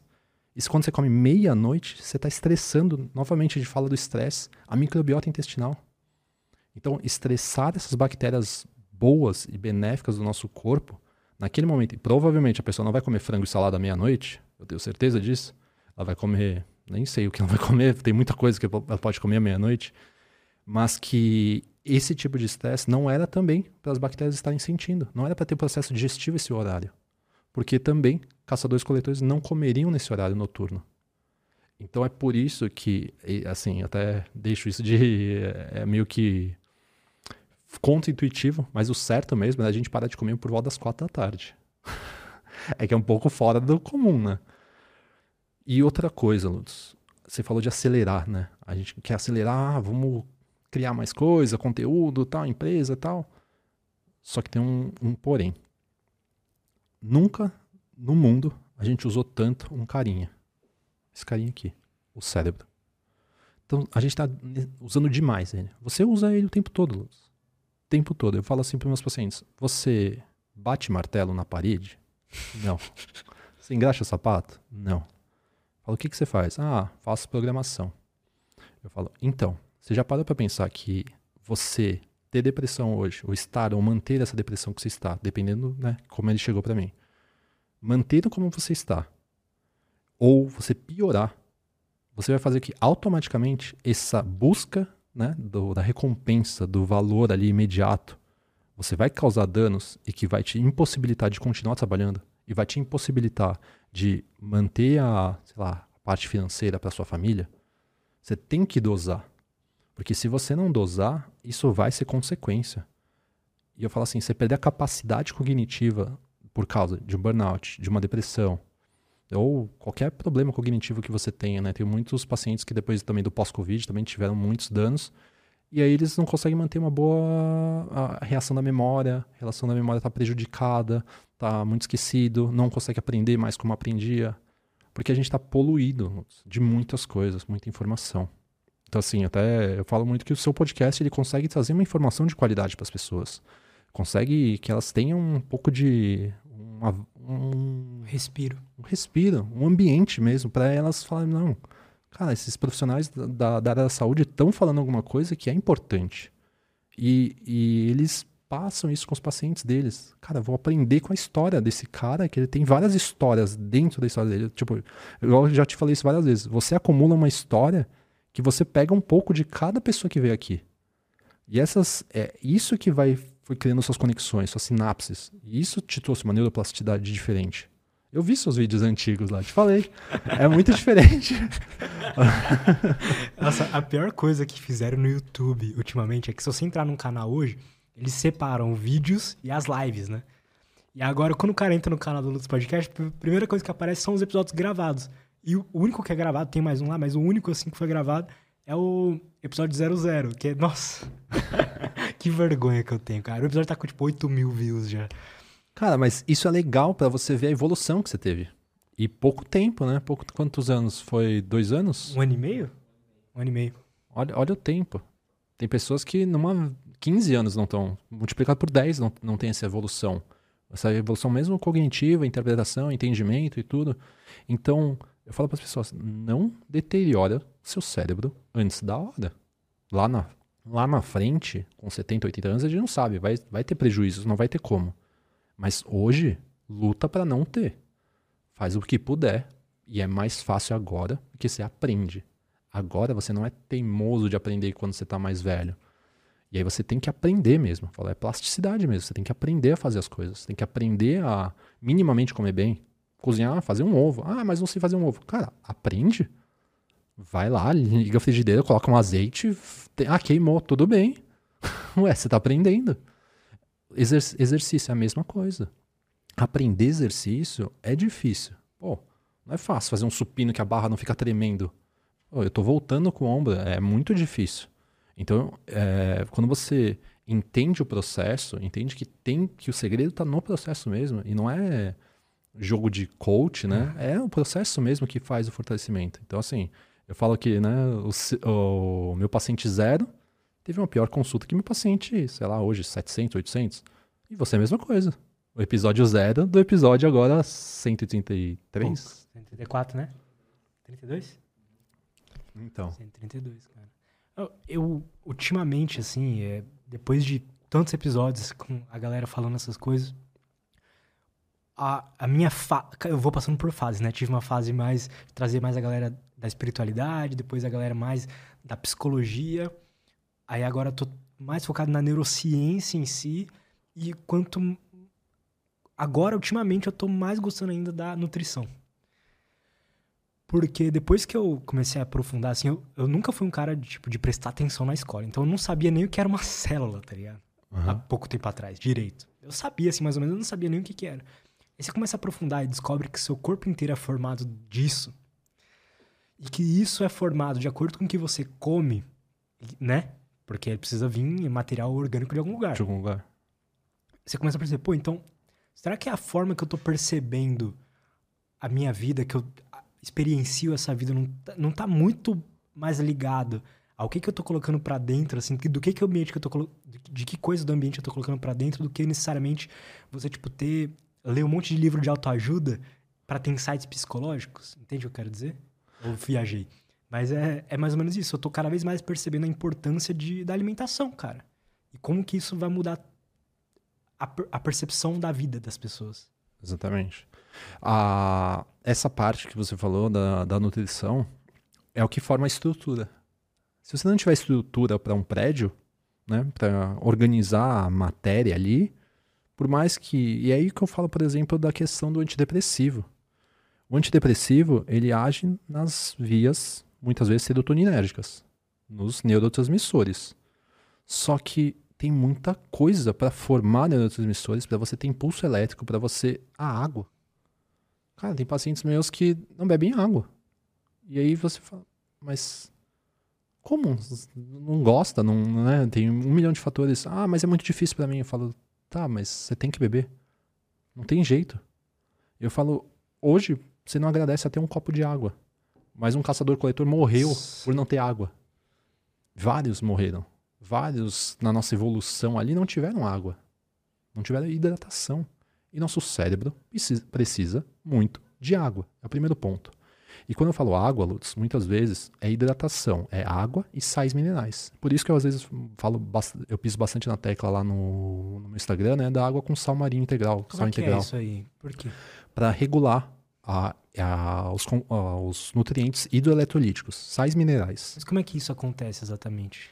Lembra do aquela bomba de sódio e potássio, né? Por exemplo, a nível de que foi que o, o Wesley comentou um pouquinho do potencial de ação. Então a gente precisa de impulsos elétricos. Certo. Só que a gente precisa de- de hidratação em todo o nosso corpo, nossas células, em tudo. Tudo depende de água. A condução elétrica também depende de água. Quais que são os sintomas que as pessoas mais que estão com ansiedade, burnout, por aí vai, reclamam, citam? Ah, tenho muito cansaço à tarde. Eu fico muito irritado à tarde. É, eu não consigo focar. Tenho dificuldade na memória. Ah, eu, eu tenho fome toda hora. Aí você fala, tá meio estranho, né? Isso daí. Aí você começa, é, no meu caso, né? Eu começo a coletar esses dados. E aí na consulta eu vou observando o meu paciente. Igual você também eu vou chamar atenção, Lutz. Cadê sua água? Verdade?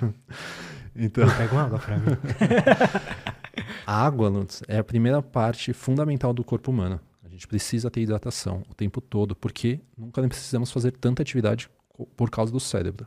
E se ele precisa de uma, do impulso elétrico, ele depende desses sais minerais, principalmente sódio e potássio, nessa bomba de sódio e potássio, mas também vai precisar de água, por exemplo.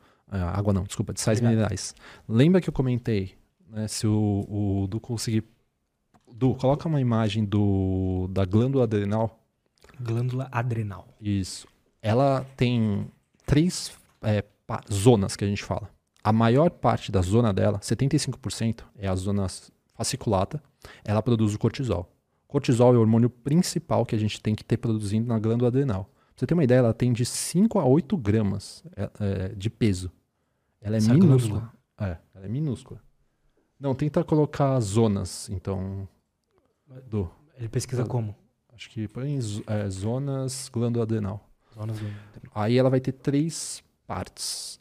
Aí eu te falei, né, que o cortisol é um glicocorticoide. Na própria adrenal também é fabricado aldosterona, que ele é um mineralocorticoide. E ele depende, por exemplo, de sódio, potássio e de outros minerais. É, tá ali, ó. Naquela parte ali, ó, zona fasciculata, tá vendo que ela é maior? Cadê? Dá um no zoom meio, aí. bem no meio, ali, ó, fasciculada. Tá, beleza, boa. Cortisol é um glicocorticoide. Então ele produz glicose a partir do que ele achar para destruir, vamos dizer assim. Então ele vai quebrar seu tecido muscular, ele vai, que chama proteólise, quebrar tecido muscular para conseguir é, glicose. Ele vai quebrar glicose de glicogênio hepático e muscular. E ele vai usar ácidos graxos livres, que a gente chama que é a gordura livre, ou também quebrar do tecido adiposo através dos, é, da adrenalina, por exemplo. Na, ali acima, né, a zona glomerulosa faz aldosterona. Aldosterona é um regulador de, de sais minerais e hidratação. Porque nesses eventos de estresse, você tem que ter essas atividades de impulsos elétricos. E você faz uma troca de sódio e potássio muito rápida. Então entra muito potássio que está extracelular fora da célula para dentro da célula intracelular. Para criar essa bomba de como se fosse. É um impulso elétrico. E depende desses sais minerais. Então você fica mais desidratado com maior facilidade, porque você está mais estressado. E as pessoas que estão mais estressadas são as pessoas que são mais desidratadas. E ela está desidratada, ela perde mais sais minerais ainda por estar nesse evento. E como ela pode regular isso? Água e sais minerais. E aí ela hidrata o corpo dela mais rapidamente. Meio maluco, né? A questão. Uhum. E essa, essa parte né, da aldosterona, ela é um regulador justamente desse, desses minerais. Sabe quando a pessoa por exemplo, um exemplo muito claro. A pessoa foi para o dia que você virou, que você virou 36 horas trabalhando. Você se sentiu mais inchado no dia seguinte? Muito. Uma retenção, parece que tava tipo, não sei, calcanhar, tornozelo, rosto. Isso eu não reparei, mas no rosto, sim. E, e você vai ver pessoas assim no, no mundo corporativo todo. É. Eu, eu reparo muito nisso. Perfeito. Eu fico percebendo, quando o cara é, é, meio estressado assim, você vê que ele realmente é mais inchado. Exatamente. Então o que, que ele tem que fazer? Se hidratar mais. Porque lembra, não estar hidratado é estresse. Só que é um estresse que você passa desnecessariamente no mundo de hoje. Ah, mas eu não gosto de ir no banheiro. Eu falo, cara, você prefere ficar estressado, não beber água e para não ir no banheiro? Verdade. O que não faz o menor sentido. E aí eu falo assim, você está perdendo a capacidade do que seu corpo pode produzir. Então, se a gente fosse pensar até inotrópico, água, cara, a primeira coisa é água, hidratar o corpo humano. E a hidratação de sais minerais é só para ser mais rápido isso. Porque se você está bombeando muito, perdendo muitas, é, muito sódio e potássio, naquele momento você está desidratado e só a água não vai ser às vezes suficiente. Então você precisa se trazer sais minerais novos. Uma pessoa desidratada, ela começa a sentir tipo sintomas meio que uma ansiedade generalizada ali no dia, durante o dia? Ela começa a ficar meio esquisita assim nesse Ela pode ficar mais agitada, pode ficar mais ansiosa, porque ela está tendo impulsos elétricos mais rápidos. Então ela vai tendo atividades neuronais mais rápidas. Então ela precisa, por exemplo, por que que ela, o que, que, é muito comum? Você falou de, de dificuldade de, de foco. O que, que é muito comum? Fica dispersa, meio que não sabe o que fazer. E outro ponto que é muito comum, que eu sempre pego com meus pacientes, e no Instagram mesmo, o pessoal me dá o feedback. Enxaqueca. Enxaqueca por quê? Porque você está tendo muita atividade neura, neuronal, e aí seu impulso elétrico está indo para todo lado, você não consegue meio que se acalmar. E se você hidrata o seu corpo, coloca sais minerais, parece que a dor de cabeça simplesmente some. A dieta cetogênica, por exemplo, é uma dieta que desidrata muito rapidamente. Então você repor sais minerais nesse momento é muito bom, por quê? Porque a, o glicogênio ele perde água muito rápido e vai embora sais minerais. Então você repõe. Eu faço isso. Como na prática eu posso acrescentar isso no meu dia? Assim, eu, eu coloquei aqui. Mas é o dia, por exemplo, a água que você toma no dia, ela sempre tem? Um, um a dois litros de água com umas duas gramas de sal. Sal integral. Então toda é água que você bebe no dia tem sal integral, ou não? Às vezes não. Às vezes não, né? Não, a de casa, assim, tipo, tô na consulta, não. Porque, na verdade, eu não tenho tantos estresse. Mas, por exemplo, eu vou me exercitar hoje igual eu fui. Levei no, na, dentro do galão de água. E antes de ir também. E de manhã eu sempre falo pro meu paciente, assim que acordar, hidrata o corpo mais rápido. Eu fico muito desidratado no treino. Com certeza. Pô, você falou três horas? Então, até eu, eu ia te trazer, mas é, tinha acabado que eu tenho uns eletrólitos da, da Essential. Aí eu ia te trazer, mas acabei vendo que não, não tenho mais, que eu dei um monte pro meu irmão que ele tá correndo. Mas, mas... é, isso é um negócio que eu, eu preciso começar a, a, colocar mais na minha vida, sabe? Eletrólitos, coisas assim, porque às vezes a gente dá pouco valor para essas coisas, né? A gente sempre tá na creatina, tal, que é importante, no whey, mas essas coisinhas que ajudam na performance, né? Exato. Exatamente. E o, o sais minerais para performance ele é fundamental, porque você tem que fazer contração muscular. Isso é via de sinapse. Você precisa ter contração muscular para ter tudo isso que você faz. E outra, você sua muito. Kimono é pesado, né? Você sai pingando, Sai provavelmente. pingando, é, muito. Então, tenta colocar na sua água no meio do treino e depois, e ver sua recuperação. Naquela aquela sensação que você me falava que tá muito exausto no final Sim. do treino. É, o sal pode ser qualquer um? É o sal integral. Não Por pode ser sal eu- refinado? Normal? O ideal é que não. Por quê? Porque o sal refinado, ele foi passado por um tratamento que ele tira a maior parte dos sais minerais, porque ele foi passando por um clareamento. O outro é basicamente um sal que foi desidratado, um sal de mar que foi desidratado e aí só tiraram a água, só sobrou sal. Só que ele tem mais sais minerais, porque na água ali, na água do mar teria mais sais minerais. O mais comum aí que eu falo pro pessoal, né, tem, tem umas marcas assim que vai estar escrito sal é, de Mossoró, sal de algumas cidades assim. Então é mais fácil de achar. Eu, eu comprei um que é sal marinho, mas não tinha nada escrito que era integral. É isso mesmo? Tá certo? Uhum. Porque veio, do veio desse ambiente. tá? Entendi. Veio desse ambiente. O pessoal usava muito o sal rosa, mas o sal rosa hoje já teve muita. Pra corantes, né? Muita mistura. O ser humano é complicado. Né? o ser humano é complicado. É igual a cúrcuma. Cúrcuma também é a mesma história. Eu falo pro meu paciente não pegar cúrcuma de produto a granel, porque não é nem às vezes o Brasil, tá? Eles vêm de fora já misturado. Então eu falo pra ele, evita essas de casa de produto natural e você vai ver que a coloração é totalmente diferente, porque eles colocam corante. E o sal rosa também. Hoje em dia tem colocado muito corante. Então fala, pega o sal marinho básico ali, esse daí é, é pode ver que ele é mais Eu tenho. Você consegue pegar lá pra mostrar? Tá, tá na cozinha em algum lugar. É um, aqueles potinhos de. ele é mais coisa. branco, só que pro transparente. Ele não é tão branco igual sal refinado, igual que você comentou. Não sei se você conseguiu reparar essa diferença. Sim. Como é que. O Edu vai trazer o sal, mas assim, uma coisa que eu tô. É esse mesmo. Esse serve? Uhum. É esse mesmo. É um pouco caro, acho que foi 20 reais. Não, Mas dura pra tudo isso, caramba, não. velho. Não precisa gastar tudo isso, não. Não? Tem mais baratinho assim. Mas dura pra caramba. Ah, sim. S- Você vai coisando assim na comida, dura pra caramba. Comida na água, né, agora. Ah, agora vai, vai, vai mais. Duas gramas pra cada um litro, é isso? Ah. Fraciona isso ao longo do seu dia, principalmente nos momentos que você tem mais estresse. E como eu falei, estresse, o o estresse físico é um estresse. Só que o estresse físico ele é adaptativo. É igual você pegar o seu cachorro. Se um dia você começar, sei lá, vou passear 10 minutos, ok. Dia seguinte, daqui a dois dias, 15 minutos, ok, ele vai se adaptar. 30 minutos, ok. Só que você tentar 3 horas, você vai exaurir ele. Uhum. vai deixar ele exausto. E você também. Então, você adapta aos níveis de estresse que você consegue. Então, é por isso que eu proponho para o meu paciente, quando ele está muito cheio de estresse da vida dele, ele não vai fazer uma hora. Ainda mais, às vezes, 5 da manhã. Eu falo, não faz isso. Dorme mais e treina só 20 minutos. Nem que você suba e desça da escada do seu prédio. Nem que você desça ali no seu prédio e faça é, três exercícios de três séries que você vai gastar seis minutos aí em cada exercício. É o suficiente. Eu falo, é o suficiente para você se adaptar. E além do que, você não vai ficar tão dolorido quanto uma hora de exercício, porque você não está adaptado. Hoje, você consegue ficar duas horas no Gil, não tranquilo, mas você consegue ficar. Não é tão. Agora, você pensar na primeira vez que você Não. foi, você ia voltar. E mal. E o que, que acontece com- muito com as pessoas? Elas ficam doentes. É, eu ficava muito doente, cara. Muito. O sistema imune. O sistema imune é a primeira. é- é a- vamos voltar de novo à liberação de cortisol. Quando tem esses eventos de estresse, a primeira reação que, que tem no corpo humano é o sistema imune.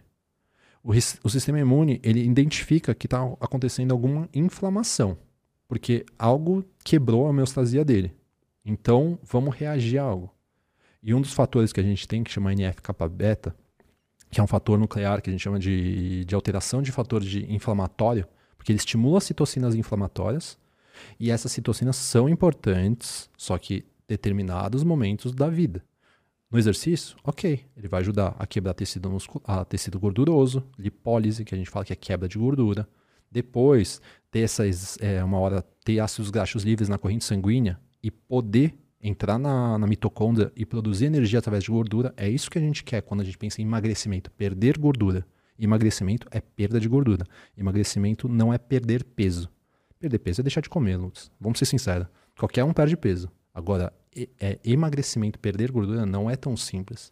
tem que passar por vários processos do corpo humano e adaptativos para conseguir que você equilibre a não perder muita massa muscular, porque a massa muscular é uma grande produtora de mitocôndrias, e é importante ter. Teve até um estudo agora que saiu da PNAS agora em 2023, feito por brasileiros, que eles conseguiram identificar por como conseguimos ter uma longevidade. E as pessoas, por exemplo, que fazem exercício durante a vida, por que, que eles envelhecem melhor? Porque as mitocôndrias elas criam uma, uma fissão e uma fusão entre elas.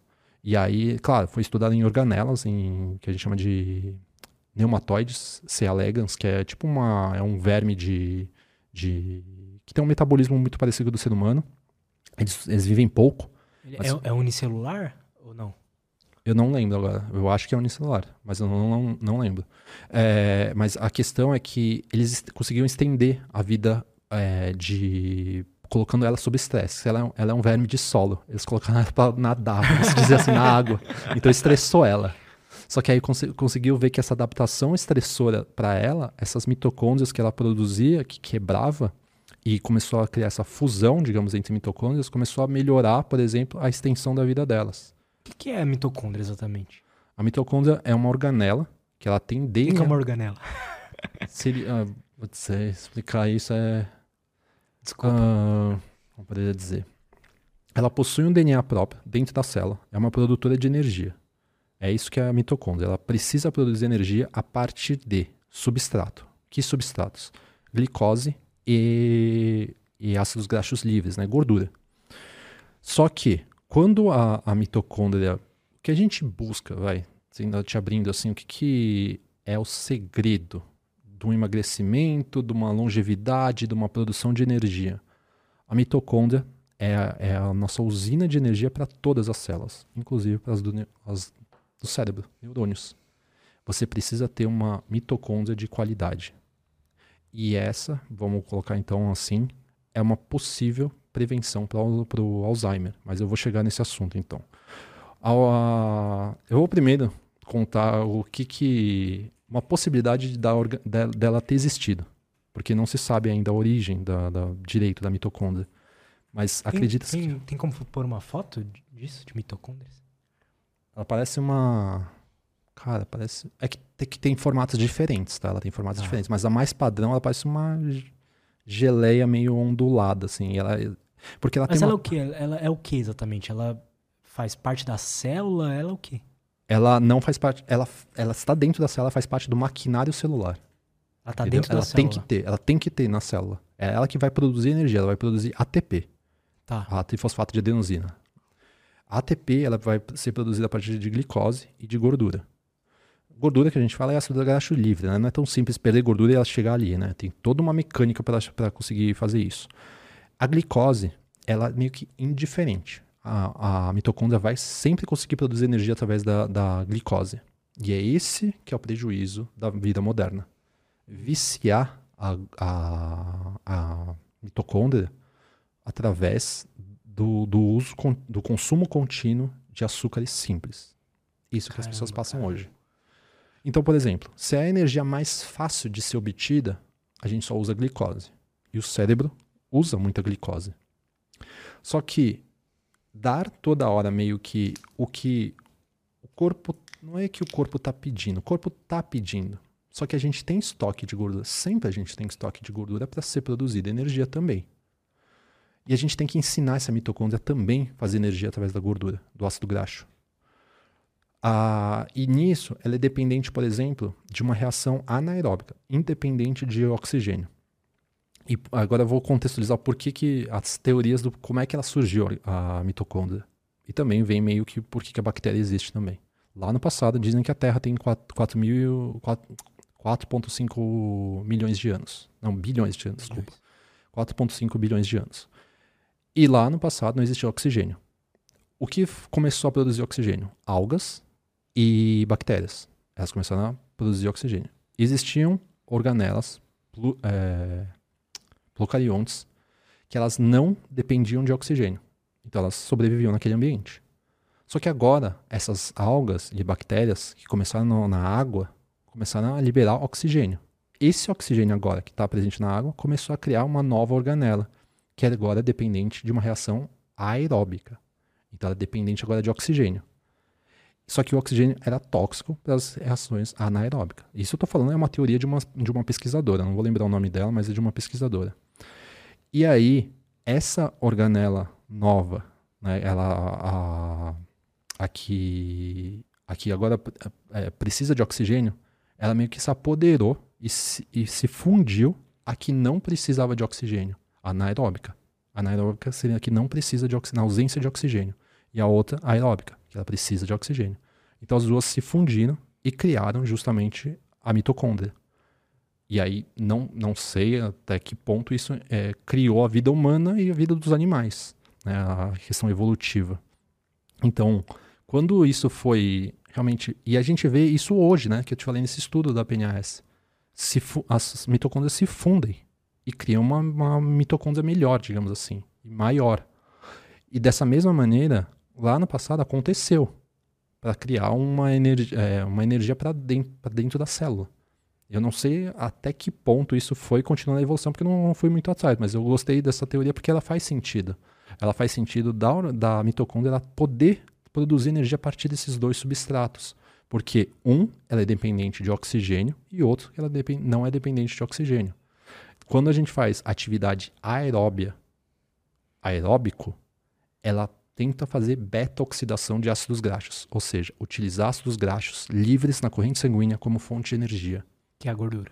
Que é a gordura já livre, vamos dizer assim. Que é um processo mais complexo para conseguir quebrar a gordura e utilizar. Já a glicose, tanto faz. O corpo pode estar, tá, a pessoa pode estar tá com sobrepeso, obesidade, inflamado, uh, síndrome metabólica. De qualquer jeito, a mitocôndria vai entrar ali e vai produzir energia. A partir de um bolo que ela comeu. Exatamente. Só que essa energia não dura muito tempo, porque ela produz menos ATP, a glicose. Já a gordura, ela produz muito mais ATP. É mais de quatro vezes mais de ATP que ela produz a partir Caramba. da gordura. Então, qual que é o segredo que acontece no emagrecimento? É forçar o corpo até conseguir fazer com que a mitocôndria produza energia a partir da, do ácido graxo livre. Só que isso ela precisa de estímulos de exercício, é, modulação de estresse para tirar justamente os efeitos é, oxidativos que o estresse está causando. Porque senão, Lutz, o que, que acontece? Quando a gente fala de dietas, o pessoal fala dieta anti-inflamatória não existe. A gente usa dietas com potenciais reações anti-inflamatórias. Azeite, muitos vegetais, é, é, nutrientes que vão ter fitoquímicos presentes no, nos vegetais em geral, nas frutas, que são os polifenóis, igual eu comentei, compostos bioativos, que vai ter na cúrcuma, no, no própolis, no gengibre, no açafrão, e vários nutrientes que vão ter reações anti-inflamatórias. E elas têm essas reações anti-inflamatórias porque ali, algumas dessas coisas geram estresse. Só que em resposta a isso, nosso corpo cria um efeito antioxidante a esse estresse pontual naquele mesmo sistema de hormese. eu, eu, sei que é uma coisa meio maluca, assim, mas é, é o, é o corpo é humano reagindo, é, reagindo ao ambiente, ao nutriente que você coloca para dentro da, da célula. Isso a gente está falando só em relação à mitocôndria. E qual que é os, o, o, processo que a gente quer induzir, por exemplo, que é o que estamos tentando estudar mais, assim, né, a questão de prevenção de Alzheimer, é criar o que a gente chama de mitofagia, que é a destruição de mitocôndrias prejudic é, prejudicadas, ruins. Por quê? A bioenergética do cérebro dessa pessoa não está eficaz. Não chamam de, hoje em dia de o Alzheimer de diabetes tipo 3, uhum. como se ela estivesse resistente à ação da insulina a nível do sistema nervoso. Caramba, cara. E aí, a, a, o, o, por exemplo, esse protocolo Ketoflex, a intenção é forçar com que você consiga destruir mitocôndrias ruins, mitofagia, e comece a continuar tendo mitocôndrias boas através do que a gente chama de biogênese mitocondrial. A disfunção mitocondrial é quando essa mitocôndria é ruim e ela não consegue produzir energia a partir de gordura, porque é um corpo tão inflamado, tão estressado, tão prejudicado por vários fatores psicológicos, emocionais, estresse que a gente falou, falta de sono, tentou fazer, sei lá, loucuras na dieta, nesses efeitos sanfonas que as pessoas fazem. É muita coisa. E o que, que acontece? A, a mitocôndria, por ser tão produtora de energia, ela produz radicais livres. Então ela estressa a célula. Entende? E é o que, que a gente tem que fazer? A gente tem que diminuir os estresses oxidativos que está danificando essa, esse maquinário celular. E lembra que eu falei lá no comecinho, depois dos 25 anos a gente já tem um processo de envelhecimento celular, de envelhecimento do nosso próprio DNA. Então a gente precisa entrar numa balança, tudo é numa balança, Lutz. O estresse, ele sendo pontual por exercício, ele força a biogênese mitocondrial. Ele força com que você produza cortisol e esse cortisol quebre tecido adiposo. Você tem que liberar adrenalina, então tem que ser às vezes intenso para dar esse meio que susto, vamos dizer assim, no organismo e quebrar a gordura, no receptor de gordura, nos receptores de tecido adiposo. Quebrando isso daí para ter ácidos graxos livres. Só que isso não é ainda uma condição do corpo usar aquela célula, usar a, essa gordura livre para conseguir entrar na mitocôndria e produzir energia. O que, que pode acontecer quando a pessoa não está num bom mecanismo? Ela começa a ter esteatose hepática, por exemplo, que é a gordura no fígado, porque ela começa a armazenar esse ácido graxo livre não para ser usado, por exemplo, na mitocôndria que está dentro do músculo, porque a gente quer que o músculo contraia e entre energia da gordura. Não sei se você está conseguindo entender, mas sim, sim. Ele, produ ele produz energia a partir o da gordura. está ajudando a focar. a partir da gordura, aí esse é o mecanismo que a gente quer que faça. Só que às vezes o corpo humano, se a pessoa só às vezes faz alimentação sem o exercício, ela não consegue essa mecânica. E essa gordura hum. livre, ela tem que ser estocada. E às vezes ela é estocada em órgãos, pâncreas ou fígado. Ou às vezes até mesmo em tecidos de. É, tecidos moles também, em artérias. E aí cria uma aterosclerose. Porque o processo está inflamatório no corpo todo. Entende como a, a, você tem que pensar em muitas vias que está acontecendo nessa pessoa que às vezes, como paciente, chega até mim. Então eu falo para ela: você tem, que, você tem que ter paciência. Porque literalmente você tem que ter paciência. Porque são tantos processos que estão desorganizados que precisamos reorganizar muita coisa. Só que ao mesmo tempo a gente vai fazendo isso. Através da melhora do sono. Tipo, eu, eu brinco que eu não sei como os nutricionistas trabalham. Eu sei como eu trabalho. Então, a princípio, eu falo, é regular o sono, é regular o exercício físico e regular minimamente a alimentação. Tá muito ruim a coisa. Eu falo, tá muito ruim? Tira, começa tirando o que tá pior. Antes de pensar o que, que eu devo comer, eu falo, exclui o que é ruim. Eu falo, eu sei que você sabe o que é ruim. Então começa excluindo isso. Ou diminuindo ao máximo. Ah, mas eu preciso de um doce. Eu falo assim, tá, mas você também quer melhorar, não quer? Então você não precisa do açúcar todos os dias. A gente não teria açúcar na natureza. É que a pessoa não consegue se desligar, tipo, de o que ela quer de verdade e o que, que é o. alguma bactéria pedindo aquilo, né? Exato. E, e, tem isso também, tá? Tem isso também, Lutz. Mas é, eu volto naquele caminho lá que eu falei logo no começo da consulta, da consulta daqui do, do podcast. o, eu falo para as pessoas, o caminho que você, às vezes, quer chegar, você não sabe. Porque é muito difícil você olhar para frente ali daqui a 5 ou 10 anos. Seja sincero, é muito difícil. Muito. Eu falo assim, mas eu tenho certeza que você sabe o que você não quer. Tenho quase certeza. Eu dou um exemplo muito claro, Lutz. Pega um cardápio, aqueles cardápios mais enxutos que tem de um restaurante fino, que tem 8 ou 10 pratos. Você bate, você vai com a sua namorada lá. Aí você tá lá no restaurante. Amor, o que, que você quer comer? Putz, não sei. O que, que você vai comer, Lutz? Também não sei. Mas você pergunta pra ela, o que, que você não quer comer? Ah, esses quatro pratos aqui eu não gosto, porque tem polvo, tem, uhum. sei lá, tem esses negócios, não gosto muito não. Então você exclui o que você não gosta. E eu falo pra pessoa, é isso que você faz tira o que você não gosta. Faz o que você não. Muda o caminho para onde você não quer ir. Fala, se você fizer a mesma coisa, você vai chegar no caminho que você não quer ficar. E aí você vai continuar com depressão, você vai continuar com burnout, você vai continuar com sintomas de TDAH, que é o que eu mais cuido hoje também, com compulsão alimentar, ou seja lá o que for. engraçado isso, né? Que são sintomas, né, muitas vezes. Não são nem de fato o transtorno, mas é, são sintomas de, de TDAH. Porque o ambiente favorece que a gente tenha TDAH os celulares, estímulos né, ambientais, os estímulos que a gente tem na alimentação mesmo, a todo momento buscar glicose e tal. E Lutz, volta para aquilo. Podia ser simplesmente hidratação. Podia ser água. A pessoa, no hipotálamo, ela, a região que sente sede é do lado que sente fome. Simplesmente ela precisa beber água. Ela só precisava beber água, mas ela resolve comer. Aí pacientes que não conseguem beber água falam, então você tem um exercício. Antes de comer, você vai beber água. Eu falo que eu sou, não sou nutricionista que ensina o que comer. Eu ensino como elas vão comer, Lutz. E como que as pessoas precisam comer, Lutz? Um, prestando atenção no que elas estão fazendo. Então, vai comer, toma um copo de água antes. Ela, será que estava com fome ou era só sede? Será que agora que você está hidratado, você não vai comer menos? Aí, beleza. Eu pergunto assim: você come rápido? Ah, não sei. Fala quanto tempo demora essa refeição? Ah, uns 5 minutos. Eu falei, então você come rápido. É isso sou eu. então você come rápido. Aí, aí, eu falo assim, tá. O que, que você tá fazendo nessa hora? Ah, não sei. Tá, tá assistindo alguma coisa? Principalmente quem me, quem me conheceu no podcast, né? Ah, às vezes tô vendo podcast. Eu falei, então, eu não quero que você pare de ver, mas eu preciso que você comece a se treinar a não ver no, no, no começo. O que, que eu quero dizer com isso? Isso é, vem do mindful eating, atenção plena na hora que você está comendo. Então você está ali, aqui, olhando o celular, e está aqui com o garfo. É. Cara, você olha pro prato, acabou. É isso mesmo. Aí você fala, pô, eu nem. Pô, podia. Agora ela quer um doce, né? Eu podia comer um docinho. Nossa, queria um refri. Que é alguma coisa doce, que é alguma coisa para suprir aquela, aquela é, a saciedade que ela não sentiu. Mas por que, que ela não sentiu, Lutz? Porque que ela tá aqui. O foco dela, ela tá focada com os olhos e com o ouvido aqui.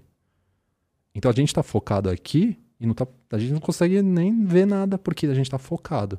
E se você tá focado aqui, você não vê o que tá acontecendo aqui. E o, e o, o sentido, né, de, de sentir mesmo, de você ter mastigação, um processo que você manda informação para o seu cérebro para começar um estímulo, por exemplo, de, de digestão, você depende da mastigação.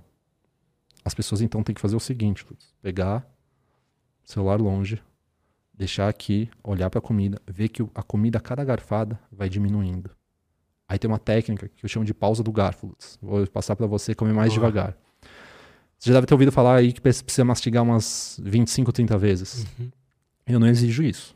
Eu falo para o meu paciente 15 vezes. Pô, mas 15 vezes? Eu falo, provavelmente você não mastiga 3. então, Falei, vamos colocar 15. Então, beleza. Como é que você vai fazer? Você vai pôr na garfada e vai mastigar 15 vezes? Você vai começar a ficar com raiva de mim, mas tudo bem. Você não vai fazer só isso. Você vai pausar o garfo. Você vai pausar o garfo no prato e você vai ficar sem nada na mão. Sem celular, sem nada. Beleza. Mastigou, engoliu, vem e pega mais uma garfada e põe na boca. E pausa o garfo no prato de novo. E vai assim umas 10 vezes. Você vai reparar que você vai chegar no meio do prato, ou até um pouco menos ali. Você fala, nossa, tá ficando difícil já, já tô, meio, já tô bem saciado. Engraçado isso, né, cara? É a mecânica de saciedade. E o que, que é a maior reclamação que existe hoje, Lutz? Digestão, gases, é, refluxo, hum, gastrite, problemas digestivos. Inchaço também? Pode ser também. Por causa da barriga inchada, por causa do, do, que as bactérias têm que fermentar aquele alimento que chegou muito íntegro lá para elas. Eu falo, sabe por que, que chegou assim? Porque aqui é o processo mecânico. Aqui, você não fazer isso, você estressa isso daqui. E ao estressar isso, você está se estressando. A gente tem nosso eixo intestino-cérebro e você está estressando o seu cérebro. E você está estressando o seu corpo todo. E você está estressando a sua microbiota. Então o que, que eu falo assim? Daqui para baixo, Lutz, você não comanda mais nada. O comando está aqui em cima. É na mastigação, é prestando atenção. Eu falo, pode ser que depois, daqui a uns dias, semanas, meses, você está habituado, você já consegue comer bem fazendo isso. De vez em quando assiste alguma coisa. Não tem problema. Só que começa a perceber. Eu mesmo me pego, às vezes estou lá comendo rápido, falando, opa, eu mesmo pauso o garfo, tiro a tela ali. Falo, não, tô muito rápido. Então, tipo, tem que dar esse processo digestivo. Por quê? O que, que acontece, Lutz? Que a gente mais come e tá o quê? Depois do almoço? Cansado. Por quê? Porque está indo muito sangue e oxigênio para o processo, processo digestivo. Eu, comecei a. Por conta disso, e agora eu tô falando, caramba, eu deveria primeiro ter cuidado do, da minha mastigação. Mas por conta disso eu comecei a, a, a, tipo, dias onde tem podcast, comer menos no almoço, ficar com fome, pra não ter essa leseira que dá depois, sabe? Uhum. Aí eu falei, pô, eu deveria ter primeiro olhado pra, pra mastigação, pra isso aí, eu não olhei. E faz todo sentido. Por isso que eu falei que eu não sou nutricionista que eu ensino o que comer, mas sim como comer. E aí tem muito paciente que vai falar, caramba, você deixou minhas refeições meio chatas. Só que assim, é um jeito da pessoa comer menos, sem que eu precise passar 50 gramas de arroz com 70 gramas de frango com 100 gramas de vegetais, numa refeição desse tamanho. É óbvio que ela vai ficar com fome.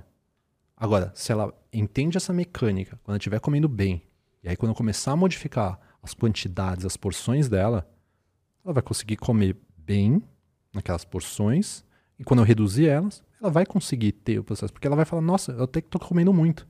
E Lutz, isso não serve só para a refeição que a gente faz, é um treino, né? Lembra que eu falo desde o primeiro podcast, eu falo que é um treino. Você tem que treinar isso como habilidade. Então, para comer num restaurante também, você tá com lanche, morde, pausa, conversa com a pessoa. Vem, pega o lanche de novo, conversa. Por quê? Se você ficar aqui, ninguém vai roubar o lanche de você, você não precisa ficar segurando. Então solta ele às vezes. Solta ele, conversa, mastiga, presta atenção no que você está fazendo. Não fica empurrando com bebida. Entendeu? Nossa, eu sou bom em fazer isso aí também. você vai reparar que sua digestão vai ficar melhor. Você vai reparar que você vai ter menos cansaço. Porque a comida está entrando menor. E quando ela entra menor, você facilita a digestão. Você não prejudica.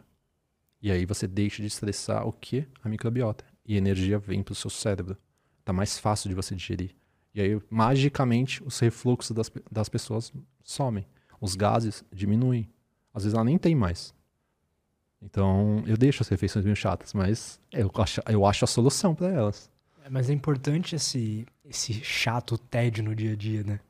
Então, é o esforço, né? Ela tem que entender esse processo, ela tem que fazer isso. Porque, Lutz, vamos ser sinceros, meu cardápio, a, a estrutura, e eu já vi de vários profissionais muito famosos de tudo que eu tenho, já vi no mundo, já vi de muita gente, não tem nada de mágico. Não tem diferença. Nossa, o cardápio do Ayar é muito melhor do que de outro, e de outro é muito melhor que do Ayar. Cara, é praticamente a mesma coisa. A diferença, às vezes, é como esse profissional vai te ensinar a fazer isso. Porque é literalmente um aprendizado, é aprender. Você tem que aprender a fazer esse processo. Você tem que aprender, às vezes, a preparar uma comida que você gosta. Pô, não gosto de sei lá, de brócolis, né? Que ele já falou umas vezes. Às vezes você nunca fez do jeito que você pudesse, pelo menos ficar menos ruim. Talvez não, nossa, que delícia, mas menos ruim. Verdade. Então, é fazer esses processos simples que vão meio que ajudando nossos, os nossos órgãos mesmo, a nossa microbiota. E se a gente for pensar em microbiota, a gente vai para um caminho ali que a gente falou de, de organelas, né, da mitocôndria. As, as bactérias, estão aqui há bilhões de anos. Elas se apoderaram de nós, basicamente. A gente é tipo um. Acho que eu vi que você ganhou um livro da. Uhum. Tô lendo, inclusive. Cadê? Tá ali. É bem legal esse livro. É, então. Já leu? Eu acho que. Não, mas eu, eu imagino que ele fala o, isso daí que eu tô falando da questão das bactérias. Eu tô no comecinho ainda, ali pouco. Comecei ontem. Mas é bem legal, cara.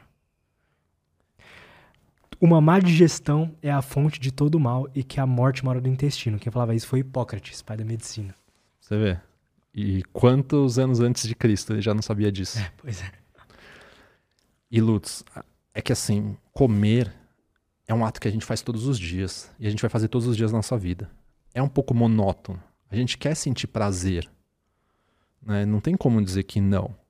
Só que a gente vê que o prazer excessivo é literalmente o que está causando o não prazer, né? Que é um prazer às vezes nas coisas simples. Então, estamos o tempo todo, ah, eu quero alguma coisa gostosa, mais gostosa, mais gostosa. Ou seja, o estímulo de dopamina cada vez mais elevado. Só que aí, quando ela chega no basal dela, ela já não está naquele basal que deveria lá no começo. Ela está cada vez mais baixo, né? Essa dopamina que a pessoa sente. E se a gente for falar, voltando ali, que eu tinha comentado do estresse, a nível de sistema nervoso, o hipotálamo também é a região, ele faz tanta coisa, também é a região que sente fome. Então é a região que sente fome e saciedade. A, a grelina é estimulada pelo estômago e no nosso cérebro, no hipotálamo, ele é, ele é estimulado através do neuropeptídeo Y. Esses, esses marcadores para avisar que você está com fome, só que também você tem que, também tem que te avisar que você está saciado. Ok, e quem avisa é a insulina e a leptina. A insulina é estimulada através do pâncreas e a, insul e a insulina é através, desculpa, a insulina através do pâncreas e a leptina através do tecido adiposo. Essas sinalizações são importantes para te falar, olha, podemos parar de comer, estamos saciados. Daqui para frente você vai ficar é, muito cheio. Por que, que tem alimentos que eu consigo comer muito mais do que outros? Então, por exemplo, quando tem estrogonofe, Nossa, eu como muito, mano. Muito, muito. Até ficar, ficar Passando mal, mal. mesmo.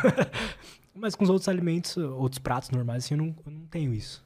Estrogonofe com é, creme de leite, carne, ah, champignon, arroz e batata palha. É. Menos o champignon. Tá, seu champignon. Ok. Tinha, ainda tinha um pouquinho de fibra, então. um, você mastiga pouco. Sim. Dois, muita gordura na, na mistura junto com carboidrato. E tem mais uma questão: textura. A batata palha. Quando você coloca estímulos de muito grandes de carboidratos com gorduras associados, isso é muito prazeroso para o cérebro. E você libera muita dopamina, principalmente no receptor D2 de dopamina. E você estimula essa reação de prazer. Beleza. Aí você, você, você comeu aquele prato, só que você repara que o segundo prato já não é tão gostoso quanto o primeiro. Você Sim. come porque tá bom, mas não é tão gostoso quanto o Sim. primeiro. Só que você começa a ficar cheio e tal, e depois você passa mal. E o que, que acontece no mundo de hoje? Então vamos, vamos fazer a ligação aqui que eu quero que né, você preste atenção e entenda essa ligação que eu comecei a falar. A pessoa estressada, Lutz, ela sofre um, um... Estressada, quando a gente fala, é ansiosa, estressada, é N fatores de estresse que são combinados, principalmente na vida moderna, no fim do expediente. A gente consegue manter uma boa alimentação, maior parte das vezes, até às 5, 6 da tarde.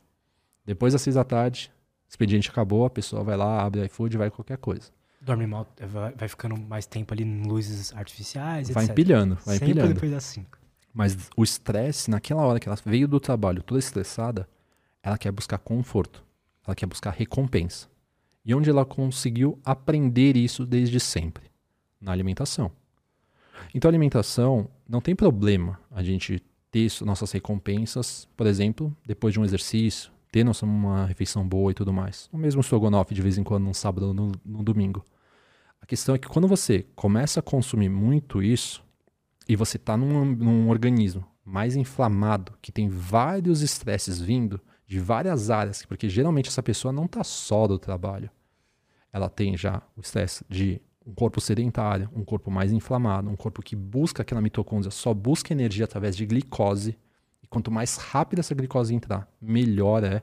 Então ele não vai comer açúcar, ele vai comer um doce, ou ele vai comer um fast food, que é a associação desses, desses hiperpalatáveis que vai gerar muito prazer na língua. Essa, essa reação de prazer vai ser sentida pelo cérebro e também vai ser sentido lá no intestino de novo. Mas vamos para a gente contextualizar. A, a pessoa que ela sente a fome naquele primeiro momento é gerada por esses mecanismos que nem eu falei. Primeiro do estômago, grelina e também do neuropeptídeo Y. Ela sente a fome. E normalmente, se ela não tiver alguma coisa pré-determinada, ela tacou já o foda-se, né? O bem, tanto faz e ela já tá, sei lá, vai assim mesmo, ela já tá nesse ambiente de organismo inflamatório, ela vai comer qualquer coisa. E ela vai buscar a coisa mais rápida e mais gostosa. Isso é o que menos vai causar saciedade pro cérebro dela. Ela vai ter uma grande descarga dopaminérgica e vai realmente ser prazeroso. O problema é que às vezes ela no final disso ou fica empanzinada, né, muito cheia, ou ela sente culpa por ter comido tanto. E, por exemplo, quando ela está numa dieta, ou ela estava numa dieta e ficou cheia. Ou então ela falou, putz, não devia ter comido isso. Por que, que naquele momento, Lutz, ela está racional? Depois de cheia. Porque antes ela estava tão estressada que o córtex pré-frontal dela perdeu a capacidade de tomada de decisões boas. Então ela não pensou para comer. Ela simplesmente comeu o que era mais gostoso. Ela não pensou para comer. E eu falo isso para meus pacientes. Pensem mais na hora de comer. Eu falo, o que faz no mundo moderno você escolher entre uma maçã e um brigadeiro é sua racionalidade, é seu córtex pré-frontal, é o seu tomador de decisões. E você vai ter que analisar criticamente. Falar, será que eu vou comer um brigadeiro? Mas por que, eu vou comer um brigadeiro? Só porque é mais fácil, é mais gostoso estar aqui? No impulso é, no prazer é. Mas irracionalmente, Lutz, o que, que a maçã vai me oferecer? Eu vou ter que mastigar mais, vai me saciar mais, tem mais nutrientes, tem poucas calorias. Eu vou, daqui a pouco eu já vou para academia, então eu vou só comer a maçã para ir para academia. Não sei como é que é o contexto da pessoa, mas ela tem que ser racional, porque para o mundo de hoje, Lutz, tá num ambiente obesogênico, num ambiente que sobra comida, onde a gente baixa na tela no celular e pede qualquer coisa e chega na porta do, do seu apartamento e chega. É, se você sair daqui e encontrar qualquer esquina, você consegue comer o que você quiser. Num ambiente desses, é óbvio que é muito mais fácil da gente engordar. Então as nossas decisões têm que ser mais racionais. Só que quando a gente estressa, e aí, se a pessoa não aprende isso, por isso que eu falei que eu tem que aprender a comer bem. O hipocampo dela não sabe aprender, ela não tem essa memória, ela não tem essa informação. Às vezes ela não tem essa informação da vida. Porque a família não comia bem, desde criança não comia bem, onde, ela mais, onde seria mais fácil dela aprender a comer bem. Ela carrega isso para a vida adulta. Às vezes pode carregar para as próximas gerações, né? Mas ela carrega isso para a vida adulta e ela não consegue aprender aquilo ali porque ela acha que dieta é fadado a comer poucas calorias. Dieta é um período da vida dela e ela depois pode fazer o que ela quiser assim que ela chegar no peso que ela almejou. E eu falo assim, Lutz, tem uma coisa que eu falo pro meu paciente. A primeira pergunta que eu falo para ele, não quero saber seu objetivo, eu quero saber o que eu posso te ajudar. Porque o objetivo não me interessa, Lutz. Não é perder 10 quilos e acabou. O que interessa é como eu posso ajudar essa pessoa. Então, ah, meu problema é com compulsão, meu problema é com sintoma de TDAH. Fala, tá bom. Então vai ser isso, isso, isso que você tem que trabalhar. E é contínuo. Porque dieta, Lutz, vem do grego da palavra, ela significa literalmente modo de vida, estilo de vida. Não é simplesmente estar. Projeto verão. Exato, não é ficar ali num negócio e parar a hora que você chegou no seu objetivo, nos seus 10 quilos a menos. O objetivo mesmo, na verdade, eu falo, talvez é o último dia de vida. É chegar lá, é chegar no último dia. Mas para a gente, é, para que as pessoas entendam, quando temos tomadas de decisões e temos que ser racionais nas tomadas de decisões no mundo de hoje, às vezes você tem que chegar na sua casa e mudar o comportamento, reestruturar essa mecânica. Olha que eu falo assim, tá, chegou no seu, na sua casa, no seu prédio, já troca de roupa para ir para lá e já vai para academia. Ou então já troca de roupa na, né, lá atrás no, no, no, no trabalho e já vai para academia. Não deixa você ficar tendo que ali na hora preparar também alguma coisa para comer. Deixe uma marmita, faça as coisas para facilitar. Tenha menos as opções. Lembra que eu falei do cardápio? Quanto mais opções, mais você dificulta a pessoa. Quanto mais opções ela tem para errar, mais ela erra. Então é melhor que ela tenha poucas opções. Se ela, se ela tiver na geladeira dela, nessa hora que ela está estressada, o brigadeiro e a maçã, ela vai pegar o brigadeiro.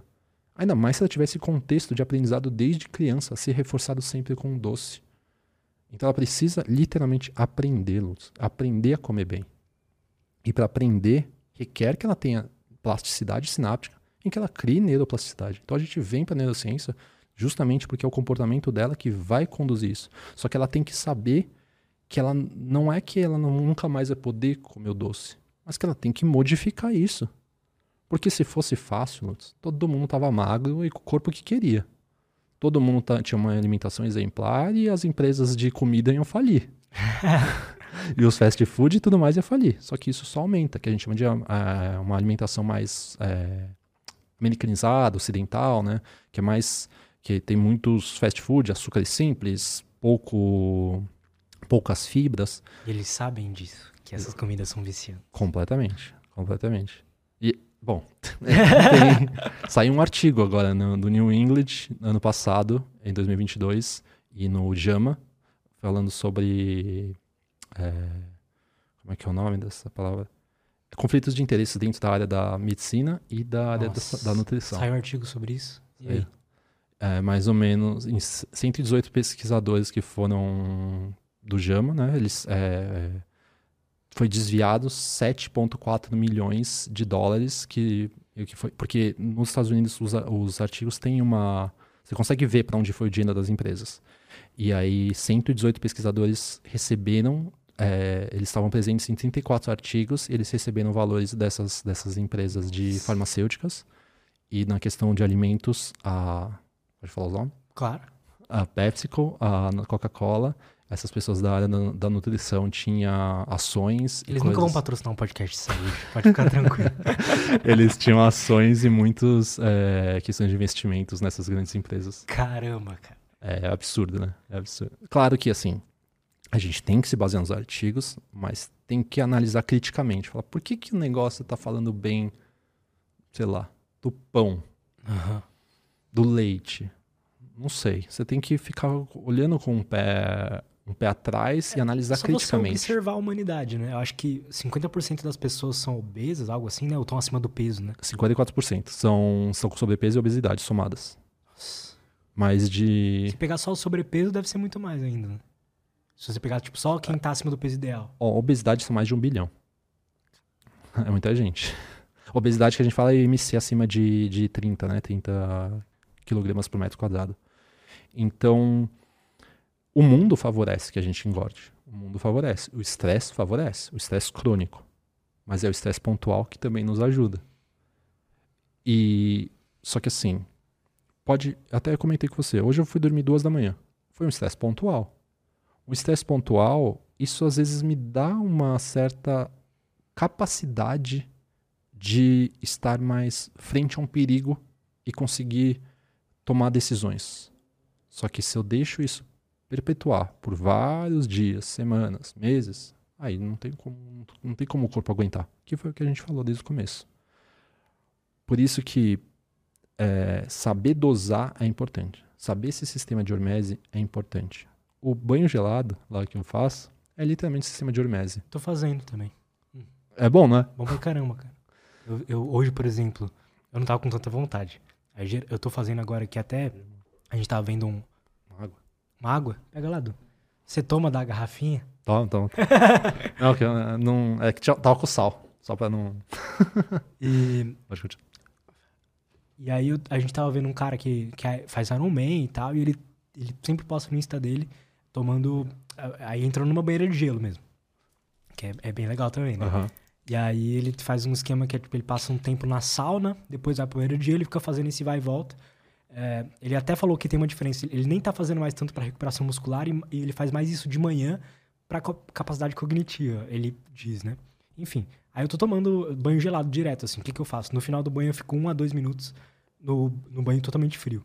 Ótimo. E aí, antes eu ficava, tipo, tipo, me estressando muito assim. Aí depois eu, eu vi a galera fazendo, eles ficam calmos. Então eu comecei a tentar respirar todo o processo e ficar calmo. E é muito bom depois, a sensação é inexplicável. Acho que em palavras pra mim descrever, mas você pode tentar explicar pra gente como que acontece. Mas é uma sensação de alerta estando é, calmo ao mesmo tempo. É mais É ou menos isso. É mais ou menos isso. É porque, como você tem essa. É, é um evento de estresse. Mesma coisa. É igual a gente pular na piscina. Uma hora você acostuma. Então, naquele primeiro evento de estresse, causa todas as reações físicas. O coração começa a, ser, é, a bater mais forte, a respiração começa a ficar mais ofegante, mais curta. Você, você não fala, por que, que eu tô fazendo isso, né? A reação é de sair dali. Às vezes eu mesmo saio também. Porque eu- aí depois eu volto, porque eu sei dos benefícios posteriores. Então, naquele momento que primeiro resfria, é, tem uma. esfria o seu corpo, aquele momento que vai ter, por exemplo, a liberação de cortisol, e em resposta a esse cortisol, você vai ter liberação de noradrenalina, dopamina, que vão começar uma atividade, vão aume- aumentar. Mas a diferença, por exemplo, de aumentar a noradrenalina e a adrenalina com café, que o café ele meio que sobe e aí ele não se mantém. Já a questão do banho gelado, ela se mantém muito estável e depois ela te mantém ah, com essa sensação de equilíbrio, de uma, uma reação de hormese mesmo. Porque você passou por um estresse que você mesmo se induziu, mas você colheu os benefícios. E seu corpo ele começa a esquentar posterior, porque ele quer aumentar a, a atividade de calor dele. Porque você está vindo de um frio externo para um interno. Então ele está começando agora de um interno para o externo. Então agora ele quer começar a te trazer mais energia. Então é justamente esse tipo. Eu falo que o banho gelado é a única coisa que é próximo do exercício. A sensação posterior Aham. é a única coisa perto. Faz sentido. É a única coisa que dá uma sensaçãozinha que fala, hum, parece que eu me exercitei. Então, por exemplo, é, você falou da, da, da sauna com banho gelado, né? Com a banheira de gelo.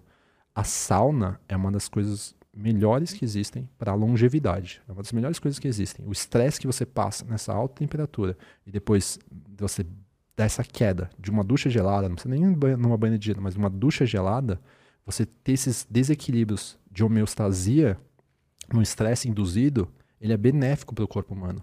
Então, o seu sistema imune fica muito bom, fica muito apurado, vamos dizer assim. Então, quando essa pessoa, por exemplo, está no período de estresse, ela é mais, às vezes, resiliente, porque ela aguenta mais picos de estresse. Na Finlândia é o país que mais faz sauna, e é o país mais frio, um dos países mais frios, frios eh, gelados que tem.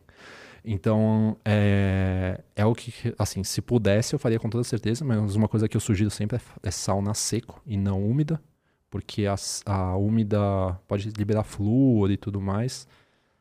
Eu não. Aqui começa a ter minhas teorias, assim, então eu não vou chegar muito longe. Mas flúor não é muito bom para o organismo humano, né? Porque pode calcificar a glândula pineal e aí tem uma relação do flúor da pasta de dente. Aí eu vou entrar numas vertentes ali, umas máfias assim que a gente falou aqui. então eu não vou entrar tão profundamente nesse assunto. É, cara, eu, eu quero, queria falar com você sobre longevidade.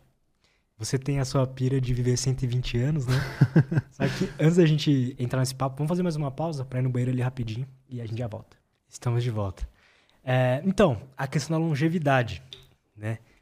Eu tava, ontem eu tava conversando com o cara aqui, e aí eu mandei, mostrei pro pessoal aquele cara que eu te mostrei, o Brian Johnson, que tem o Blueprint. Põe de novo aí na tela, Blueprint Brian Johnson. Que é aquele cara que tá na pira e ele gasta tipo 2 milhões de dólares por ano para tentar ficar o mais jovem possível, né? Uhum. E ele tem vários, vários procedimentos lá. E aí você também tem uma pira assim, né? Você quer viver 120 anos, né? É, mas com, com qualidade, né? que acho que é, é, o que ele tá tentando também, né? Sim. É o que ele tá tentando. Vai descendo aí. Me fala aí, por que, que você tem essa pira? O que, que você tá fazendo para alcançar esse objetivo? Tá. Cara, Lutz, o IAR de hoje é um IAR diferente de 5 ou 10 anos atrás, né? Porque antes eu queria. Principalmente a questão estética, né? Do, do fisiculturismo. Eu ainda quero recuperar uma boa parte da minha massa muscular e tudo mais. Porque ela. A, a, por exemplo, a, mito, a massa muscular é, a, é o que mais é, organ, é, o tecido que mais tem mitocôndrias. É, são as células que mais têm mitocôndrias. Então a gente precisa ter massa muscular. Tem uma pesquisadora até que ela, na visão dela, o envelhecimento não é como é que ela quer diz? Ela, ela diz que o envelhecimento é a falta de massa muscular. Eu não acho que é tanto assim, mas é a visão dela, né? Mas o que que eu penso? Que é importante se você olhar ao redor, as pessoas cons... hoje conseguem viver até uns 85, 90, às vezes 100 anos. Mas vamos dizer ali a média entre 80 e 90, que já é bem alta. Só que viver, né, sobreviver nesse estado, acho que a gente tem que viver da melhor qualidade possível para chegar lá na frente e querer ainda poder aproveitar, mas principalmente ter funcionalidade. Funcionalidade do corpo humano. Então é poder, por exemplo, né, que é, gosto de dizer que é levantar do vaso sanitário ali sem precisar de ajuda. Sem precisar me locomover com uma bengala. Se eu quiser pegar o carro e ir para a Floripa, eu vou. Se eu quiser ir para algum lugar, eu pego e vou. Ah, mas, pô, seu avô, assim, seu avô é mão louco. Mas é, ele é assim. Então, assim, eu penso que essa questão da longevidade é atrasar, é o que ele faz, né? É o nosso processo de senescência, nosso processo de envelhecimento celular, que é a idade celular dele, a idade biológica dele, seria menor que a idade cronológica, né? A idade cronológica é o tempo que a gente tem de vida, né? Você com 23... Acho que ele tá com 5 anos a menos. É. 4 é, anos. 4 anos, isso. Aí foi medido... Ele, ele faz um monte de exame, né?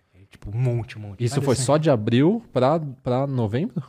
Não, é, é o que, que, que, ele faz? Vai descendo até chegar numa parte. aí tem as refeições e tal. Mas enfim, é que ele tá num... Ele tem, tem o tem umas Olimpíadas do, da longevidade. Você chegou a ver isso? Nossa, não vi isso. Põe aí, do, é, aí, isso aí, Genetic Leaderboard. Rejuvenation Olympics. você tem que entrar nisso aí. É, vou ter que entrar. o Brian Johnson, ele tá em primeiro lugar, que a idade, é, que o pace of aging dele tá 0.793, né? Era pra ser 1, né? E, Caramba. E acho que é isso, ele tem, ele tá com 45, idade cronológica, como é que é? É, é isso. Eu não sei qual que tá a idade biológica dele, mas ele envelhece, tipo, tem uma. Eles mostram assim, a maioria das pessoas envelhece tipo, 365 anos, ele envelhece tipo 270, um negócio assim, sabe? Nossa. Apenas. É, eu, eu não vi muito, né, sobre ele, mas o que, que eu penso, Lutz? É que envelhecimento todo mundo vai ter. É inevitável. Amanhã a gente vai estar um dia mais velho do que hoje. Teoricamente, a gente tem um dia menos nesse planeta do que a mais. Né? É uhum. Ah, mas amanhã é um novo dia. Na verdade, amanhã é um dia menos. Não, na verdade, hoje é um dia menos, né? Não, Ah, me confundi até. Mas, enfim. O que que. A respeito de. Eu penso principalmente ter a qualidade de vida pro AI do futuro. Falo que foi por isso que só que eu fiz a cirurgia. Só por isso. Porque. Senão eu não, talvez eu não faria. Mas quando o meu médico me ajudou a dar uma refletida e falar, pô, Yara, mas daqui a 10 anos vai ser mais difícil a recuperação. Eu falei, é, realmente. Daqui a 5 já vai ser mais difícil. Então, cada vez mais vai ser mais difícil. Então, eu penso que a, a reação da, da longevidade é trabalhar no presente o máximo que puder. Mas principalmente, Lutz, é não ter problemas lá na frente. Porque o corpo ele vai envelhecer. É uma máquina. É um, igual um carro.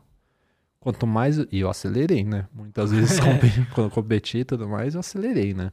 É, é, quando, quando a gente estressa muito o nosso corpo, e é obviamente que por isso também eu tive lesão, que você está acelerando a sua máquina.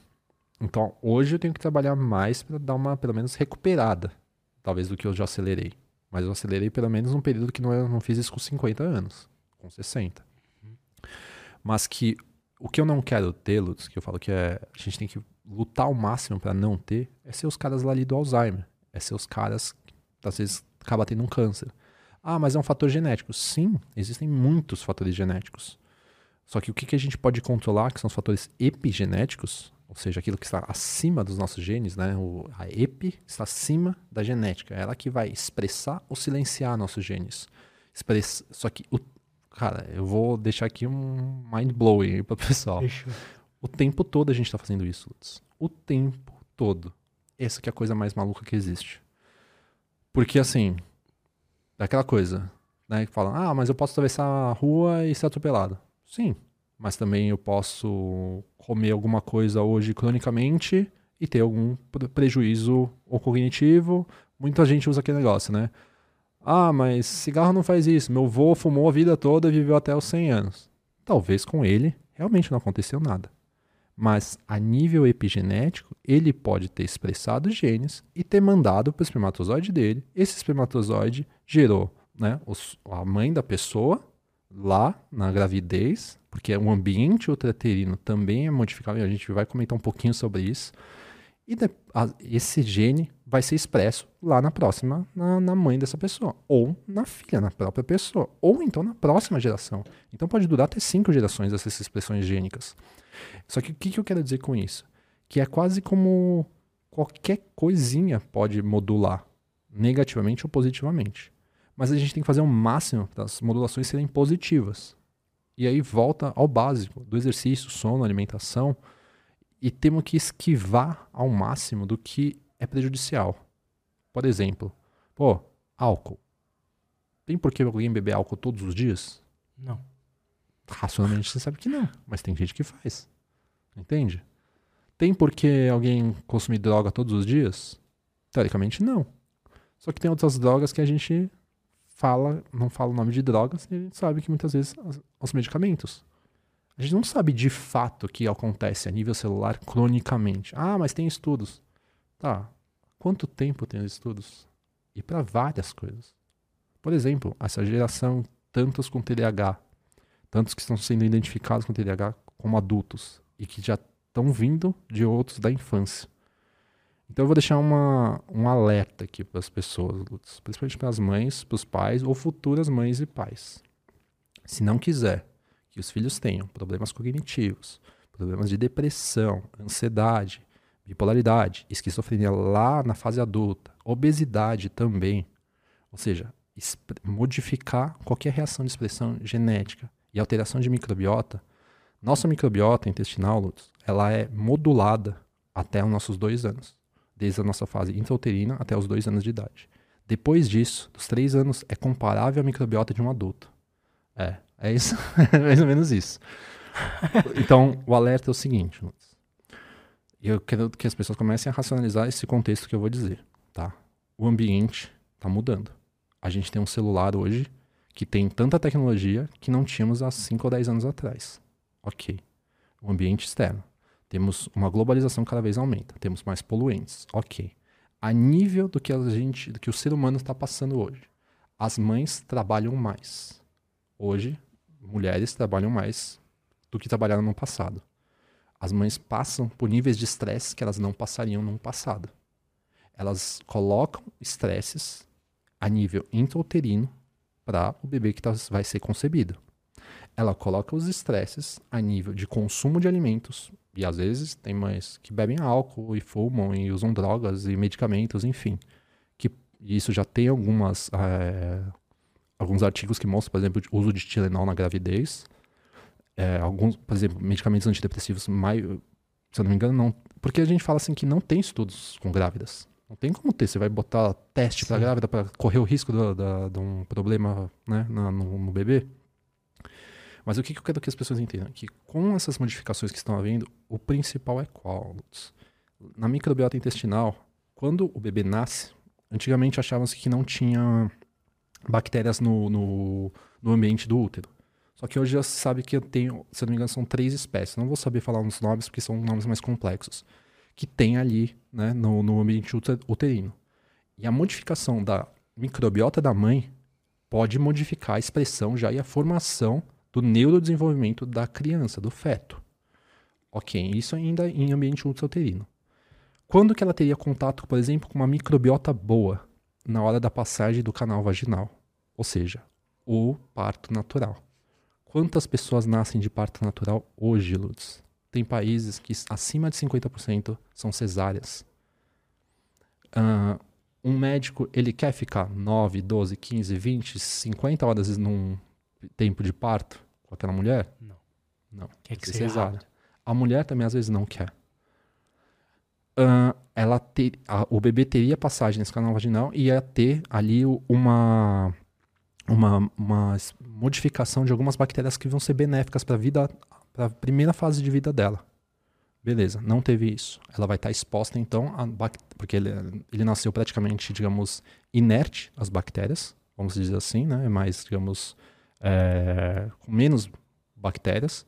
E aí ele vai ser exposto à mãe e depois ao ambiente hospitalar, que é um ambiente mais perigoso. Beleza. Durante as fases de, de neurodesenvolvimento também posterior, os primeiros três meses, aleitamento exclusivo. Seria para ter. Algumas crianças não conseguem ter e acabam indo para a fórmula.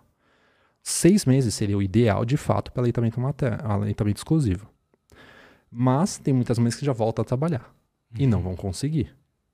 E nesses dois anos que teria toda essa modificação de microbiota intestinal, onde ela deveria comer bons, começar a comer bons alimentos, não ter nem a ideia do que é açúcar, às vezes ela já é exposta.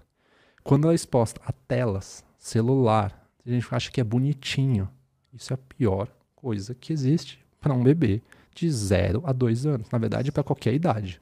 Mas de 0 a 2 anos. A gente já sofre os danos. Pois é. Imagina para eles. Com um cérebro plástico, buscando estímulos. Exatamente. Nossa, que bonitinho, com dois anos já sabe mexer no celular. Pô, é terrível isso, Lutz. É terrível. Então, assim, aí vai ter muita gente que vai falar assim: ah, mas ah, não tem como, eu trabalho e tal. Eu entendo que tem muita coisa que mudou já. Né? Tem que, às vezes, pai e mãe tem que trabalhar e às vezes tem que deixar a criança com a avó. Eu entendo que isso pode acontecer.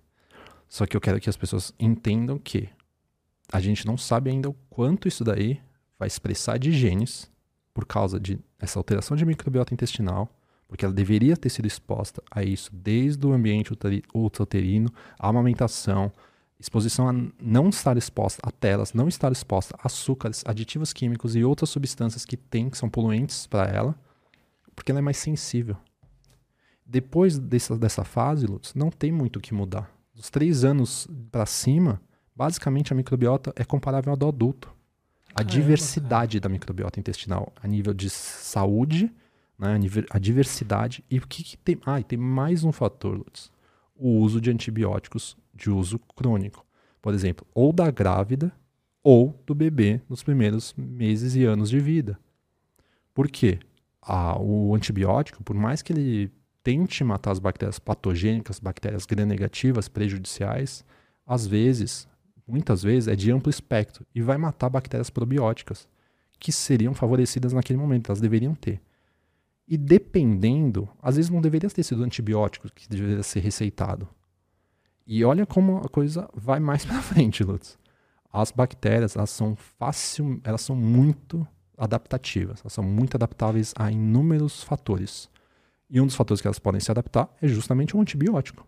E aí você começa a criar resistência ao uso indiscriminado de antibiótico. E teve um estudo também publicado em 2022 a respeito disso. Do uso indiscriminado do, do uso de antibióticos, no quais favorecem o aparecimento de superbactérias. E algumas teorias dizem que em 2050 os cientistas vão ter que lutar muito contra superbactérias. Pode reparar, Lutz, não existem antibióticos novos. Não existem antibióticos novos, porque as pesquisas com, com bactérias, elas evoluem muito mais rápido do que o, o, antibiótico, com a velocidade do antibiótico. A amoxicilina foi inventada há 50 anos atrás e é a mesma coisa. Aí eles colocam a amoxicilina com clivonato de potássio, aí colocam um negócio junto com o outro. Mas quando surge uma superbactéria, eles tentam com vários antibióticos e às vezes nenhum surge efeito. Caramba. E teve alguns casos assim mais isolados fora do Brasil tal. Então são casos muito difíceis. Só que se essa superbactéria se prolifera para outros ambientes, né, para outras pessoas, aí a gente começa uma epidemia.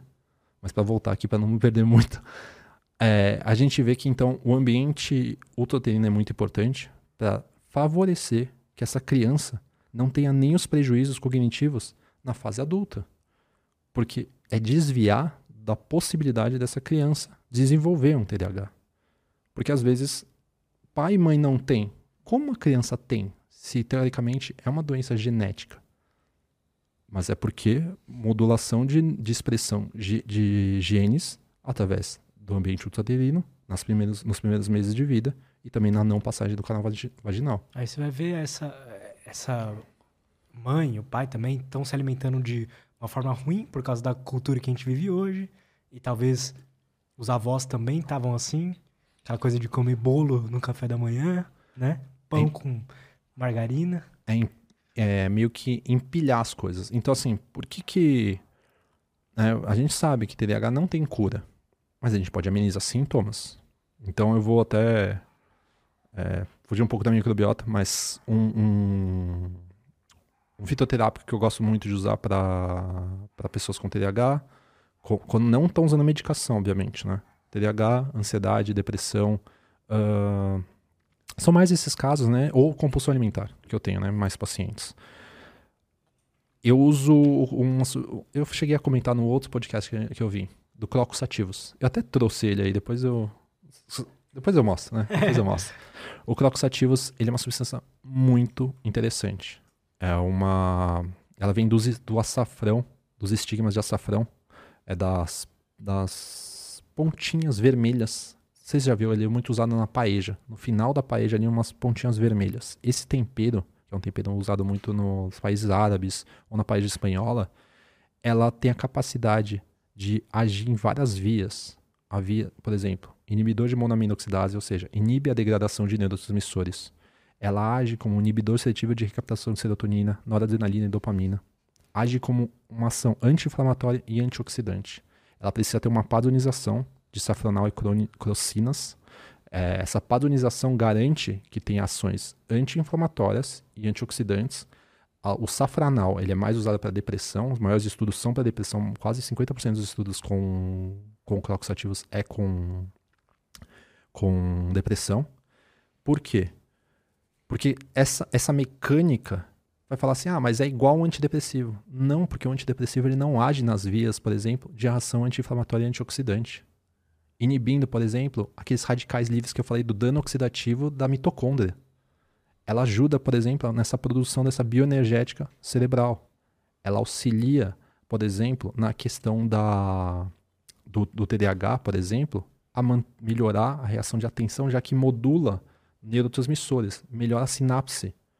E um último estudo feito com crianças, claro que é um estudo piloto, comparado ao metilfenidato, que é a ritalina, só que aí foi os pais e os professores que falaram que os sintomas ali estavam equivalentes ao metilfenidato, reparado pelos pais. Mas ele, ele é, a gente chama de multimodal, ele pode usar para muitas coisas. Por exemplo, para síndrome metabólica, para fibromialgia, tem se usado ela já foi comparada como antidepressivo contra fluoxetina e, e citalopram. Ambos se mostrou equivalente, sem dar o colateral que é o pior dos medicamentos antidepressivos, que é a baixa da libido. E num estudo mostrou até eficácia para melhora da libido em mulheres. Então, por que, que não se fala tanto disso? Porque as pesquisas para uma substância natural leva-se mais tempo, leva-se mais investimento. Não tem muita empresa para investir nisso. Né? Não tem grandes né, indústrias farmacêuticas para investir nisso, em fases, né, várias fases de estudo. E para TDAH, eu penso que não dá só para conseguir reestruturar uma questão de atividade, por exemplo, no córtex pré-frontal e colocar ali uma substância psicoestimulante. Você tem que agir nessa via de mitocôndria, você tem que agir na microbiota, você tem que agir na parte de comportamentos. Faz todo sentido. Você precisa aumentar a BDNF para aumentar as neurotrofinas, aumentar a proteção dos seus neurônios, aumentar, diminuir o estresse oxidativo e aumentar as ações anti-inflamatórias e antioxidantes do corpo e do cérebro. Porque eu penso que se a pessoa veio desde criança tendo, que é teoricamente TDAH, é uma doença que vem de criança, um transtorno que vem de criança, então a única solução para melhorar é ter uma neuroplasticidade. Verdade. É reestruturar toda uma sinapse, uma, um caminho. Não vai tirar o transtorno, mas dá para a pessoa conviver e ter uma vida mais próxima do sadio possível. Eu mesmo tendo diagnóstico é o que eu tento fazer. Né? Você falou da longevidade, é casa meio que com isso. Então eu uso substâncias anti-inflamatórias, antioxidantes, para diminuir esse estresse oxidativo que o cérebro de alguém com TDAH, TEA, o transtorno espectro autista, depressão, ansiedade, são cérebros que produzem maior é, citocinas pró-inflamatórias, aumentando a atividade que a gente chama de neuroinflamação. Inflamação é, crônica a nível cerebral. Que, que, alimentos ou suplementos, substâncias você acha que a, a gente deve colocar no nosso dia a dia para ajudar nessa questão? Sem dúvida alguma, in, in, é, digamos, inegociável, é, ômega 3.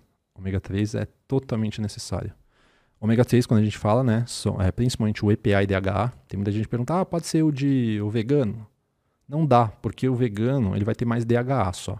Você precisa das duas, do EPA, que é o eicosapentaenoico, já decorei esse nome, e o doxahexaenoico, que é o DHA.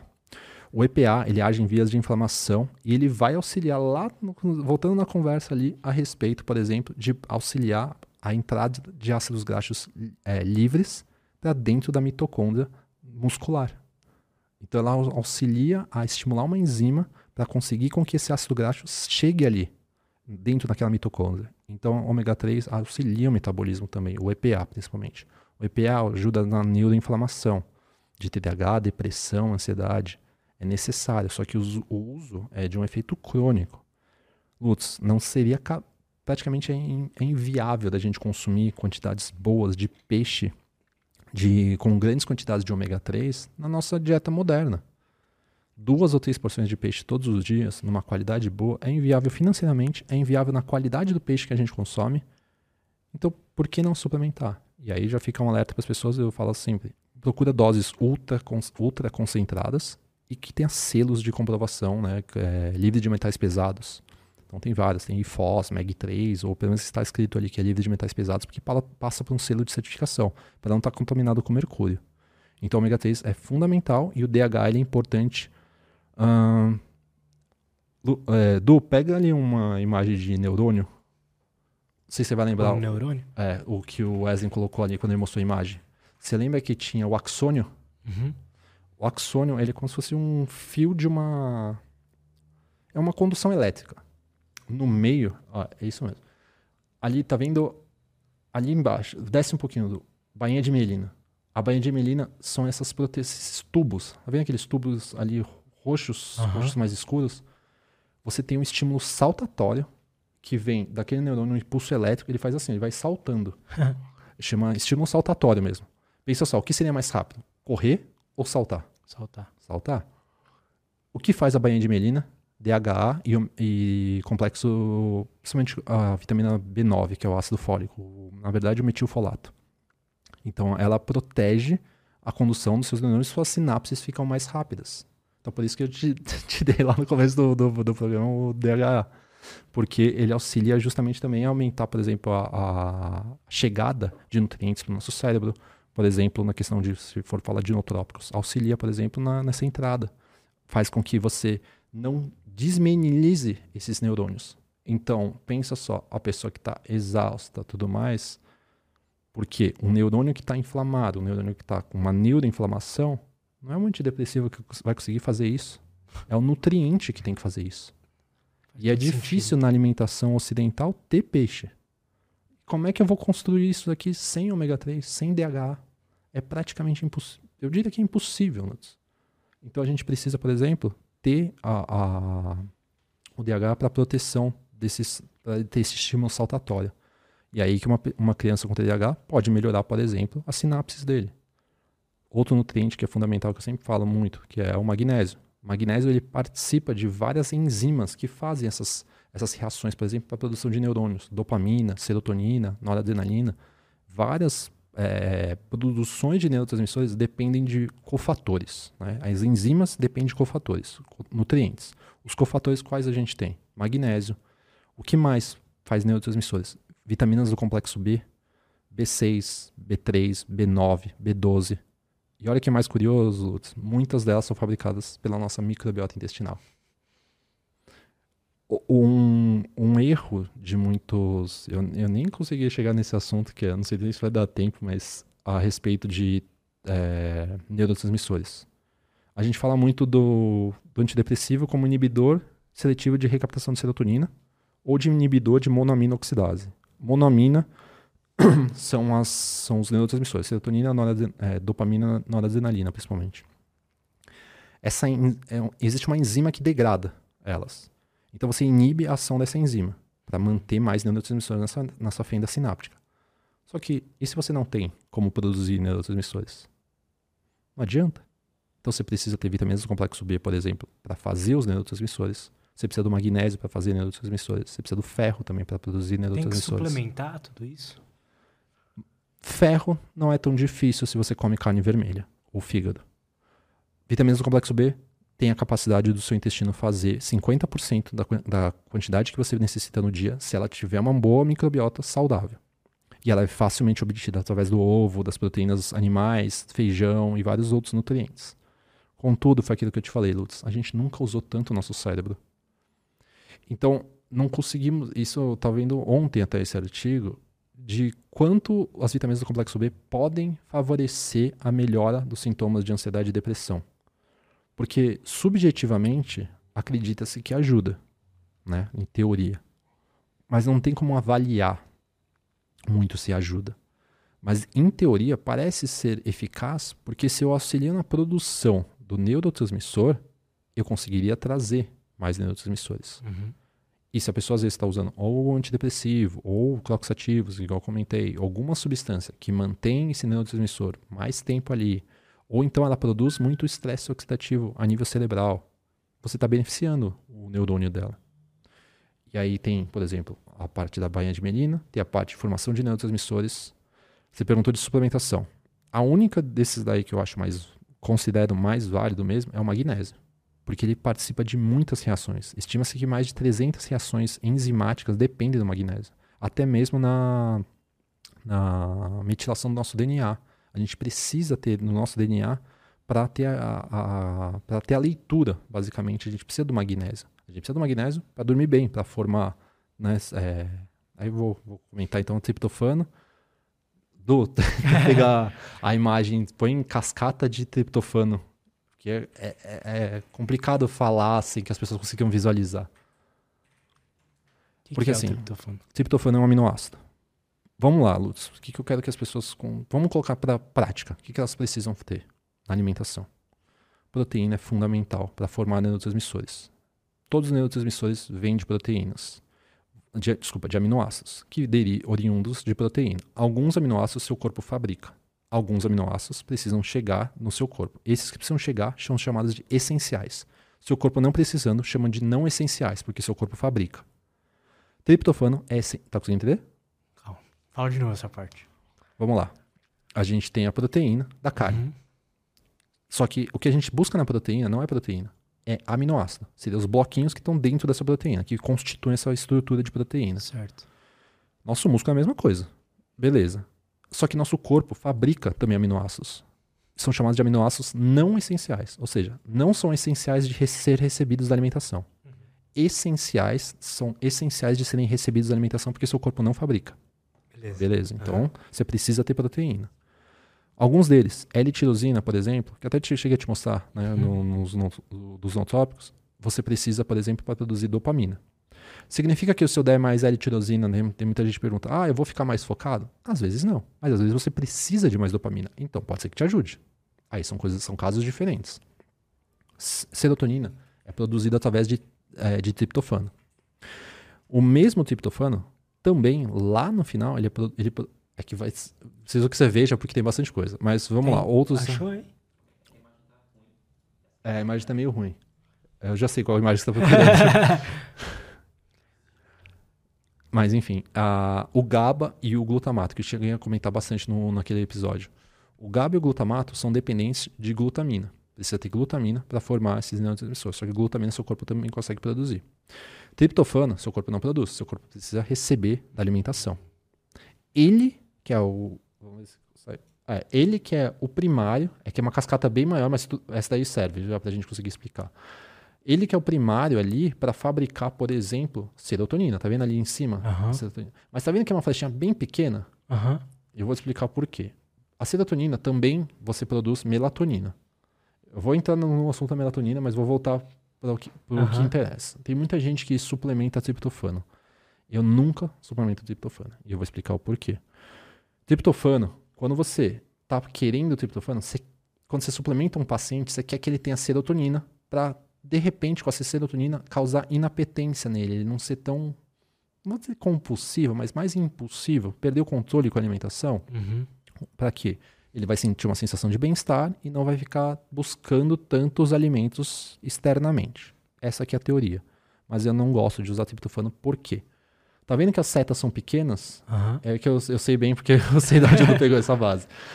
A seta é menor porque só de 1 a 5% daquele triptofano vira serotonina.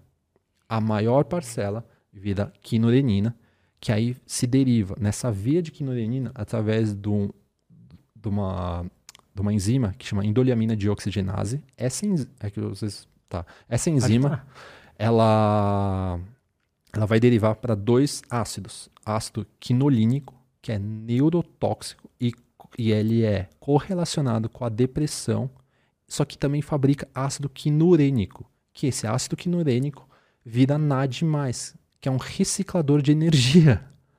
A coisa é muito louca, Só que disso, 95% do triptofano vai para essa via.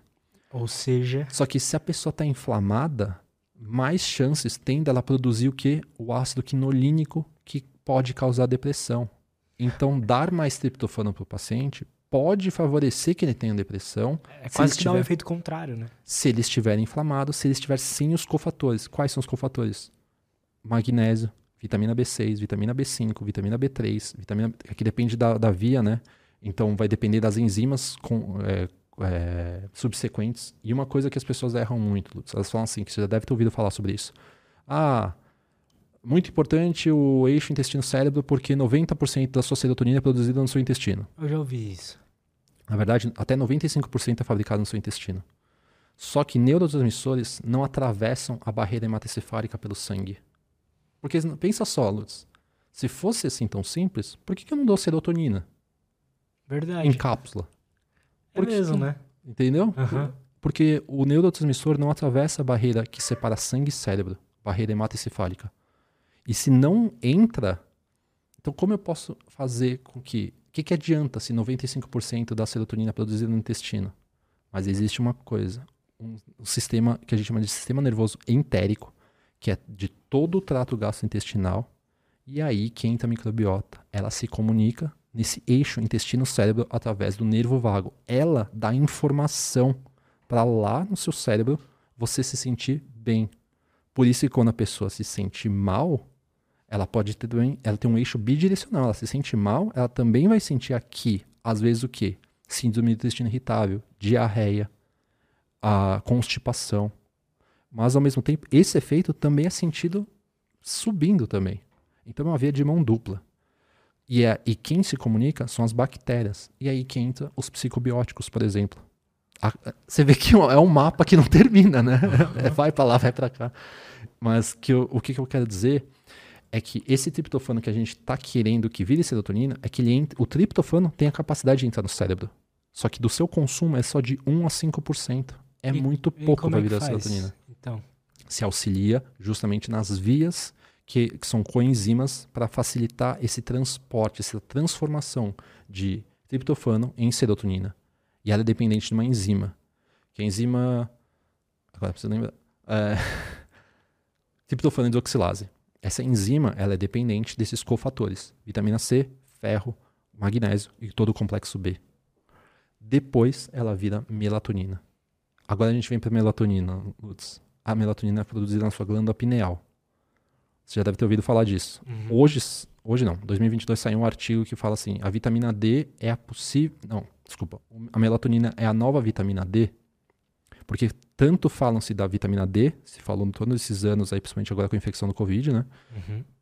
Hoje tem, tem estudado muito a melatonina, já que a vitamina D é o hormônio do claro, ou seja, do sol, e a melatonina é o hormônio do escuro.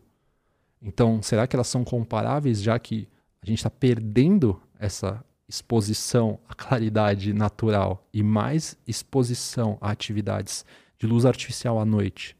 E de manhã a gente não se expõe mais a raios UVB, que são auxiliam, por exemplo, na produção de, de vitamina D. Então, esse artigo ele, ele cita, né, ele fala dessa comparação.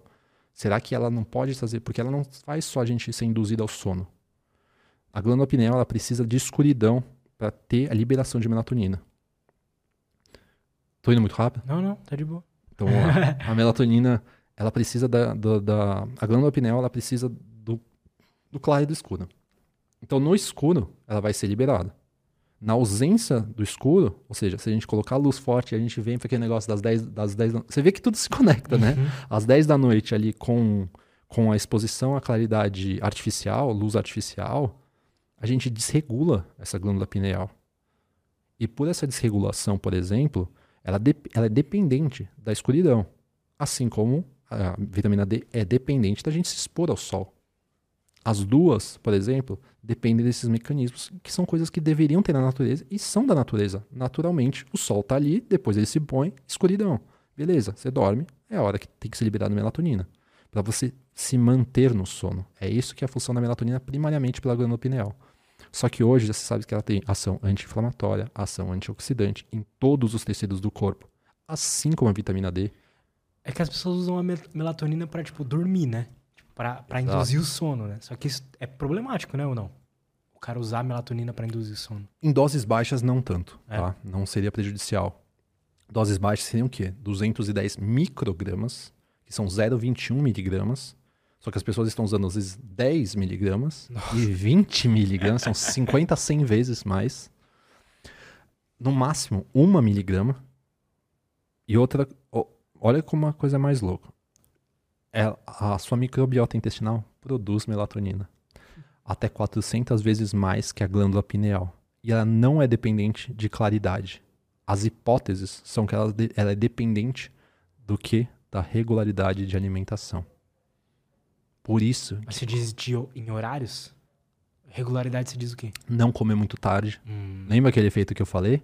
Por isso que é uma o estresse ele está envolvido em tudo, Lutz. Ele está envolvido em tudo. Comer 10 da noite é antifisiológico para a microbiota. Você estressa ela, então você vai ter menos produção e liberação de melatonina à noite. Ah, mas eu durmo melhor com o bucheio. Eu falo assim, tá, e como é que você acorda? Ah, não muito bem. Fala, óbvio, parece que você acorda na ressaca, né? é.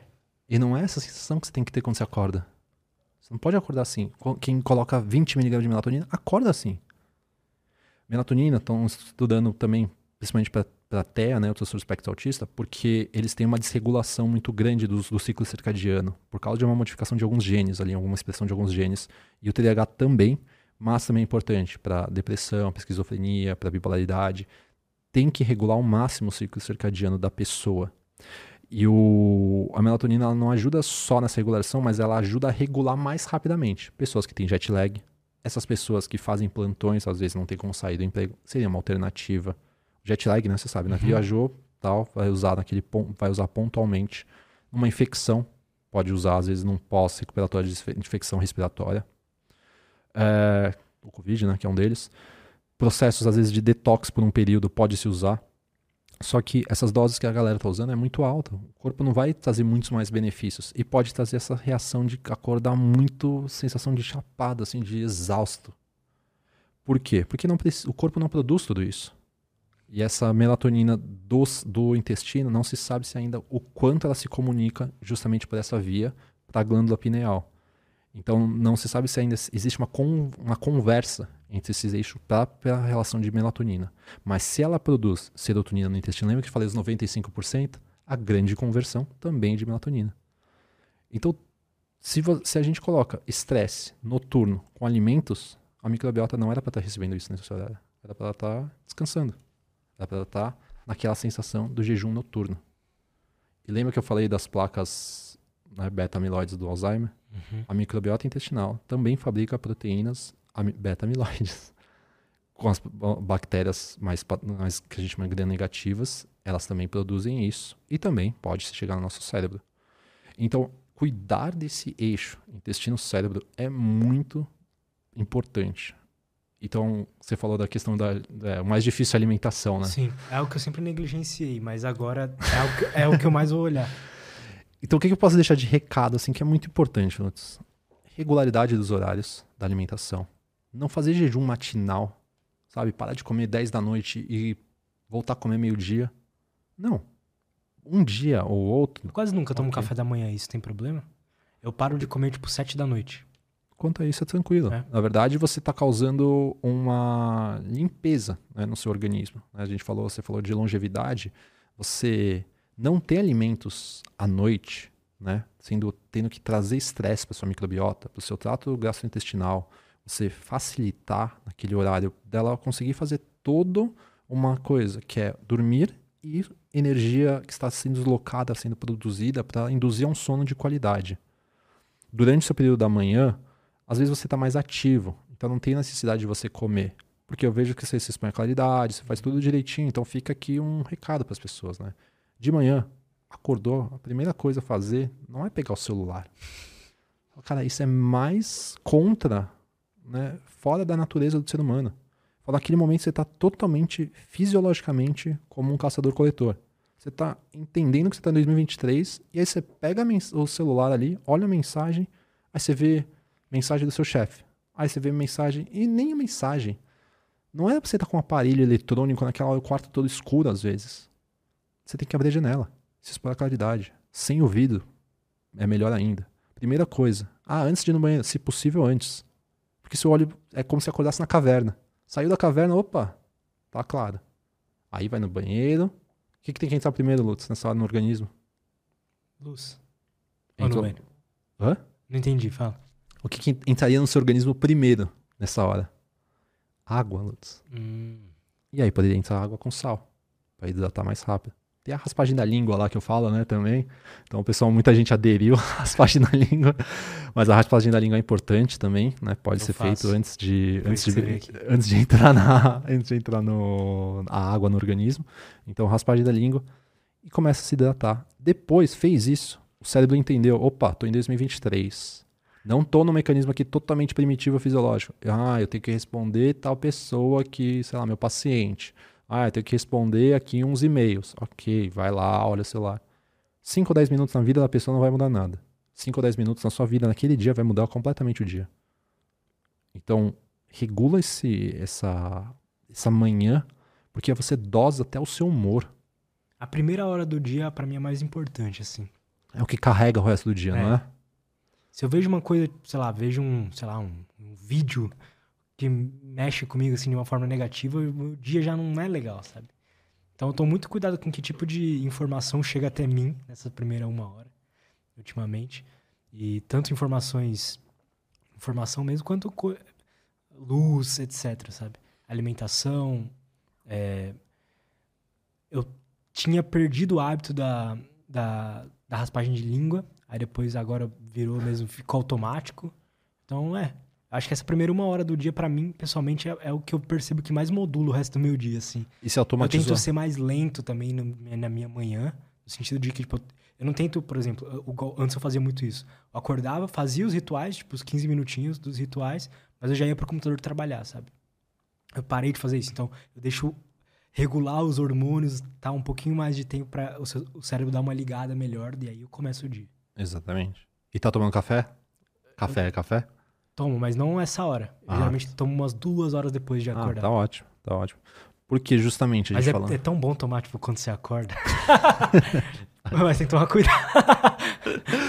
Não, é, é- café, ainda mais que a gente falou, né? Café de qualidade é gostoso e tal. Ah, o grande prejuízo, né, do, do café nessa hora é porque esse momento o cortisol é benéfico. O cortisol, quando a gente abre né, a janela, gente se dá, se dá a exposição à claridade natural, é a hora que de fato vai ter uma elevação de cortisol. Porque isso é estressante. E o, e o cortisol serve para isso, para estressar e te manter em alerta. E aí que você começa a ter a resposta da adrenalina e da adrenalina. Você pode reparar que seu humor. Mas por que então que é ruim tomar o café nessa hora? Porque aí você vai somar esses picos de adrenalina e noradrenalina. E aí você às vezes carrega muita sensação de ansiedade, inquietude e agitação. E o que, que é a primeira coisa que o brasileiro faz, às vezes no home office? Passar o café. Acordou, ah, vou fazer um café lá, vou no banheiro, eu já tô tomando. Você nem deu tempo do seu cérebro entender o que tá acontecendo. Meia hora depois o cara já tomou um café. Exatamente. E é óbvio que no final do, no meio da tarde em diante, ele vai ter aquele crash de energia, ele vai estar aquele baque de energia e a no- ele vai tomar acho que mais uma, uma, uma quantidade de café legal ali, né? Provavelmente. Vai chegar mais estressado, não vai ter uma boa alimentação e à noite não vai estar conseguindo dormir bem. Aí no outro dia ele tá cansado, então ele precisa do café. Olha como uma coisa é maluca, Lutz. Muitas vezes a pessoa precisa do café. Mas não é que, por exemplo, hoje que eu dormi menos, hoje é um dia que eu precisei de mais cafeína. Mas é literalmente para tirar o cansaço. Esse é o efeito da cafeína. É tirar o cansaço. Pô, tem antioxidantes, tem compostos polifenóis num café de qualidade? Tem, tem sim. Tem ácido clorogênico, tem cafe, é, cafeol, tem vários compostos que são importantes, auxiliam a microbiota intestinal, alimentam as bactérias boas do nosso intestino. Só que em determinados momentos, excessos de cafés não são de cafeína, né? Vamos dizer assim, não é bom. Olha como o negócio é legal, Lutz. A gente tem fitomelatonina, que é a melatonina da natureza, vamos dizer assim. Tá presente onde? No kiwi. Tá presente na. Eu amo kiwi, velho. Eu, eu É gosto fruta bastante. kiwi é muito bom. Eu sempre falo que é a melhor fruta. Eu também acho a melhor fruta.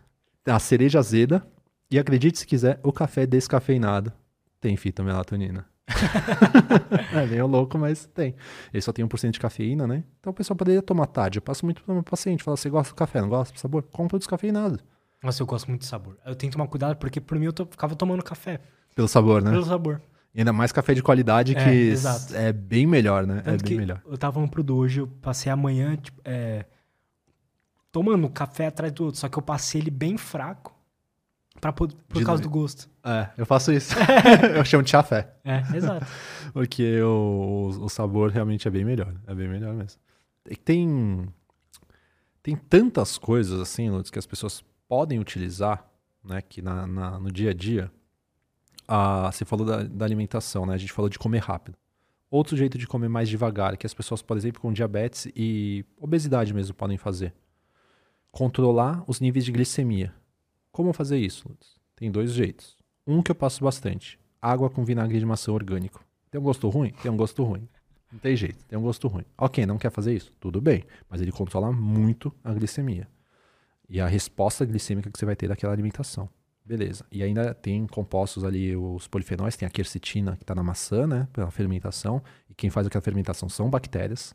Então tem tudo, muitos benefícios nesse vinagre de maçã orgânico, tá? Fermentação natural. Na alimentação, Lutz, isso fica de dica para você. Começa a comer pelos vegetais.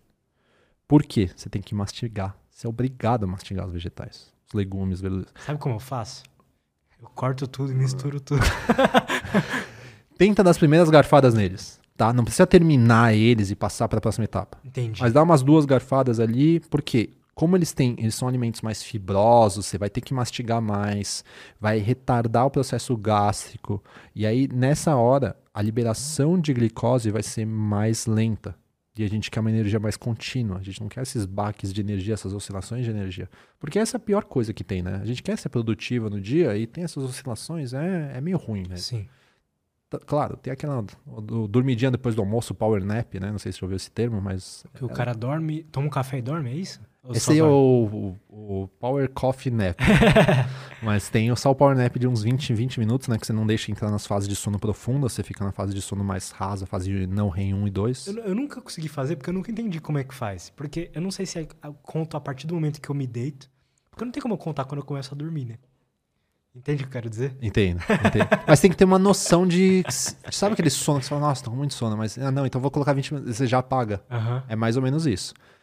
20, 25, 30 minutos no máximo, né? É o suficiente para você não entrar nas fases de sono mais profunda. É bom, ou então você faz um ciclo todo de sono, de uma hora e meia, uma hora e quarenta. Mas aí pode te prejudicar na noite daquele dia. Eu vi Então. o Andrei postando esses dias um artigo. Conhece o Andrei? Aham. Sobre isso, né? Que até pode ser bom o cara dormir uma hora assim à tarde. Sim. É que não entra na realidade de muita gente, né? Não É. entra na realidade de muita gente. Mas, por Verdade. exemplo, tinha um paciente que ele estava numa empresa do Chile. É, muitos países Chile, acho que Colômbia também tem muito essa cesta, né, que eles fazem. Então é uma hora de almoço e mais uma hora de cesta. Então eu falei, porra, perfeito. Aí ele marcava minha consulta depois dessa um- seguinte uma hora, né? Então, assim, Aham. dava certo, assim. Mas pouca gente tem isso, né? Eu não consigo. Às vezes eu, eu dou um cochilo na acupuntura da minha filha. eu dou um mini cochilo de 20 minutos e ajuda. Eu acho que fica naquele estado. É quase meditativo. Você fecha o olho e você de repente já abre assim e você tá bem. Não sei se você já, já, já conseguiu chegar assim. Já, assim, já. Teve uma época que eu, tava- eu fazia bastante. Quando eu tava com o escritório, lá a gente tinha colocado uns puffs, assim, bem grandes. Aí, tipo, ne- nessa época eu tava trabalhando muito, então eu ficava cansado depois do almoço. Aí eu tirava uma, uma, uma cochilada, dava uma cochilada de meia hora, E volta bem, né? volta bem pra caramba. É. Aí eu saía pra. Essa é a dica que eu peguei com você, saía pra caminhar. Lembra que você deu essa dica? Na, na claridade, né? É. Aí é ótimo. É, aí dava. Nossa, a tarde foi a época mais me senti produtivo de tarde, que é algo que eu sempre tive dificuldade. Então, se fizer dessa maneira, quem tiver possibilidade, 20, 30 minutos, é ótimo. É muito bom.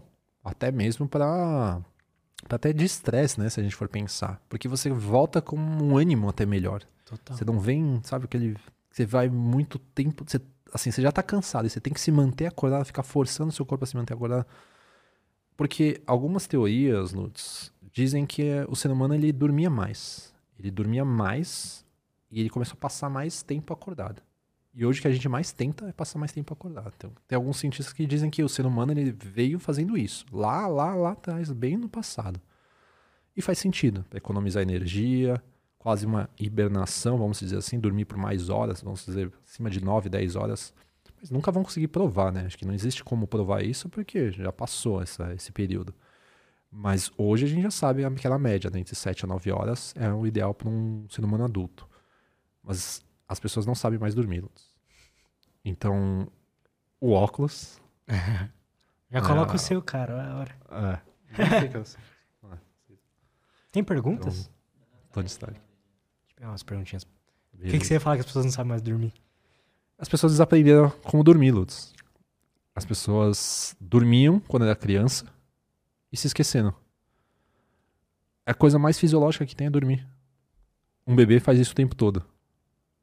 E o bebê, o que, que ele precisa, Lutz? Ah, meu bebê não dorme. Olha o que eu já peguei com o paciente. Ela falava, reclamava que o bebê não dorme e aí não deixava ela dormir. E o que, que ela fazia então para não conseguir? Su- tenta chutar o que, que ela fazia para ela não conseguir. Se ela não dormia bem, o que, que ela fazia? Tomava vinho. Quase. Que uma bebida. fazia? Uma bebida? Café. Aí ela tomava uns 600 a 800 ml de café. Que? Aí ela amamentava a filha. Pra quem que ela passava a cafeína? Leite materno. E aí a filha dela acabava consumindo de tabela a cafeína e ela não tinha sono à noite. Tirou a cafeína, ela volta a dormir. Ela falou, Yara, o que você falou, nenhum dos seis pediatras falaram. Eu falei, é óbvio, porque ela tá, a pessoa tá vendo só o bebê. Tem que ver o contexto todo. Tem que ver o ambiente todo. Se, se você vê só ela, ah, é uma criança que tem hiperatividade. É uma criança que não dorme bem. Mas é porque tá passando cafeína para ela. É porque ela não é exposta, não gasta energia física. Então tem várias coisas que, melhorando o ambiente da, do- da pessoa, do meu paciente, acaba aju- ajudando. Então a gente tem que entender sempre o ambiente que ela tá, se é saudável relativamente, porque mexe com as reações, as reações internas e ambientais internas dela. Microbiota, neurônios, função de é, as sinapses dela, essa questão de estresse e produção de excesso de radicais livres e outros produtos né, que a gente falou de espécies reativas de oxigênio e tudo mais. Por isso que tem várias coisinhas que dá para melhorar no nosso dia. O shot, muita gente é crítico e tal, não sei se você já viu, né? Uhum. Mas eu sou totalmente a favor e eu continuo colocando meus pacientes e vou continuar colocando meus pacientes. Eu, eu não lembro se você chegou a fazer, se, se você fez um período. Fiz, cara. Era, era limão, água, pimenta preta, não era um negocinho? Cúrcuma e eu coloco gengibre também, hoje em dia, e própolis. É, eu colocava. Eu não tinha nem cúrcuma e nem gengibre. Nessa época nem gengibre. Aí eu colocava o própolis que eu tinha ainda. Sabe por quê? Tudo isso são compostos polifenóis e estimulam a microbiota intestinal. A microbiota intestinal, Lutz, tem genes. Os genes dessas bactérias expressam, adivinha os genes de quem? Os nossos. Então, elas auxiliam a expressar os nossos genes. Elas produzem ácidos graxos de cadeia curta, que são produtoras de energia a nível cerebral, músculo esquelético e ajuda a quebrar gordura. É muita coisa, é muita coisa que faz, então é um caminho que, assim, o, o corpo humano, quanto mais a gente entende, mais a gente vê que é uma máquina perfeita. E ainda mais se pensarmos que bactérias no passado talvez foram se conectando a nós. Organ... A, a, hipótese da mitocôndria, eu acho ela muito, assim, faz, muitas, faz muito sentido pela própria evolução do planeta e conectando ao a que somos hoje. O jeito que funciona o negócio. Exatamente. Eu não sei o que seria uma próxima evolução, né, a partir disso, mas o, a quantidade de informações que foi se apoderando de nós mesmos. E tem um ponto que eu nem comentei, que as bactérias, por exemplo, gram-negativas, mais patogênicas, que aumentam as, as, as inflamações, aumenta endotoxinas, aumenta a inflamação sistêmica, aumenta a neuroinflamação. Aquelas bactérias ruins. Exatamente, é isso mesmo. Elas, a, elas estimulam, através justamente desse eixo intestino-cérebro, a você consumir mais alimentos hiperpalatáveis, os açúcares, os aditivos, principalmente os açúcares e gorduras, né, muita caloria, hiperpalatáveis, porque elas, elas automaticamente começam a aumentar a quantidade delas e suprimem os seus concorrentes. Quem são os concorrentes delas? As probióticas, as bactérias benéficas. Então, por isso que a pessoa que ela acha que tem compulsão, ou ela tem compulsão, a próprio ato da compulsão faz ela criar compulsão de novo a nível cerebral e isso modifica as estruturas cerebrais e ela vai atrás de comida. Então é um ciclo sem fim. Quem veio primeiro, né? O ovo H. Exatamente, exatamente. Quando eu estudei isso, eu falei, cara, tipo, é mind blowing que você fala, cara, tem muita coisa que faz sentido. Então só também mexer com a psicoterapia ajuda. É uma via. A nutrição é outra via. O exercício é outra via. E o sono é outra via. Só que todas estão interconectadas. Você precisa de todas. Você precisa de muita coisa para melhorar. E tem, as pessoas têm que buscar melhorar. É isso que eu deixo de mensagem assim, principal, que elas precisam melhorar e precisam entender que estresses vão vai ter na vida de todo mundo. Estresse agudo são adaptativos, estresses crônicos não são bons, mas existem estresses horméticos, desafios horméticos que nós podemos passar. O banho gelado é um deles a restrição calórica pontual, em alguns dias, bem feita, um jejum em alguns momentos bem feito, bem conduzido, a pessoa sabe o que comer na quebra do jejum, pô, aí é ótimo. Fazer jejum noturno, para ter essa limpeza no nosso cérebro enquanto a gente dorme, é muito importante. Então tem muitas coisas que podemos fazer e devemos fazer, porque a gente vai envelhecer mais tarde, a gente vai ter um tempo maior de vida. E aí eu, o que eu busco é isso, é que lá na frente eu tenha a minha funcionalidade. Eu não dependa de um monte de pessoas para cuidar de mim, um monte de medicamento para. Não quero que ninguém limpe minha bunda, né, velho? E, e, esse é o contexto principal. Cara, eu tô esse nessa também. Eu cansei de ter burnout. Não quero mais ter nada disso. Quero. Esse é o caminho que você não quer. Exato. É esse o foco que você tem que ter. É a motivação que você tem que ter. Ah, cara, preciso dos meus efeitos protetivos. O que, que vai me proteger para não ter? Pô, se é uma microbiota mais saudável, né? Eu falo que é, é olhar o cocô. Tem que olhar o cocô ali, Lutz. Tem que olhar, tem que ser uma, uma regularidade de horário, tem que sentir que evacuou tudo que precisava, tem que sentir que tem que sentir essa sensação de alívio. Não pode ser um desconforto para evacuar. Cara, já tive pacientes que 14 dias. Quê? É. só que só me falava no décimo segundo, décimo terceiro dia. Eu falei, nossa, mas você tem que me avisar. Eu falei, você tem que fazer limpeza agora, intestinal em hospital, porque não, não tem condições. E o ideal é que não, vá, não passe nem de dois dias, Lutz. Não passe de dois dias. Então, por quê? Porque o intestino ele precisa diminuir o estresse, precisa dormir bem, para ter uma microbiota mais saudável, para ter essa motilidade intestinal. E é para isso que a serotonina que é produzida no intestino, ela serve para criar essa, os movimentos peristálticos do intestino. É para isso que ela serve. Eu acho que a esqueci o nome dela. A Thaís. Ah, Thaís. Acho que ela falou bastante a respeito uhum. disso, né? A serotonina é muito importante por causa disso. Já essa sensação também cria alívio na pessoa. Ela não fica estressada, ela não fica enfesada, que a gente chama, né? Cheia de fezes, ela não fica estressada, irritada. Porque tudo isso, se, a, se as fezes ficam paradas, Lutz, elas vão putrefando as fezes ali. E aumenta as bactérias patogênicas, as bactérias ruins que você disse. As bactérias probióticas começam a diminuir. E o que, que ela tem de sintomas? Depressão. Às vezes ela não tem depressão, mas ela tem sintomas depressivos, melancólicos. Porque naquele momento ela tá ainda também comendo às vezes besteiras, ela tá muito irritada, ela tá ansiosa, ela tá agitada, ela não dorme bem. Olha quantos estresses ela tem na vida dela. Ela precisa tirar algum deles ou modificar o máximo que der. Ah, mas não tenho condições de sair do trabalho. Aí fala, bom, aí já é uma coisa bem. Se for em um trabalho noturno, é bem complexo.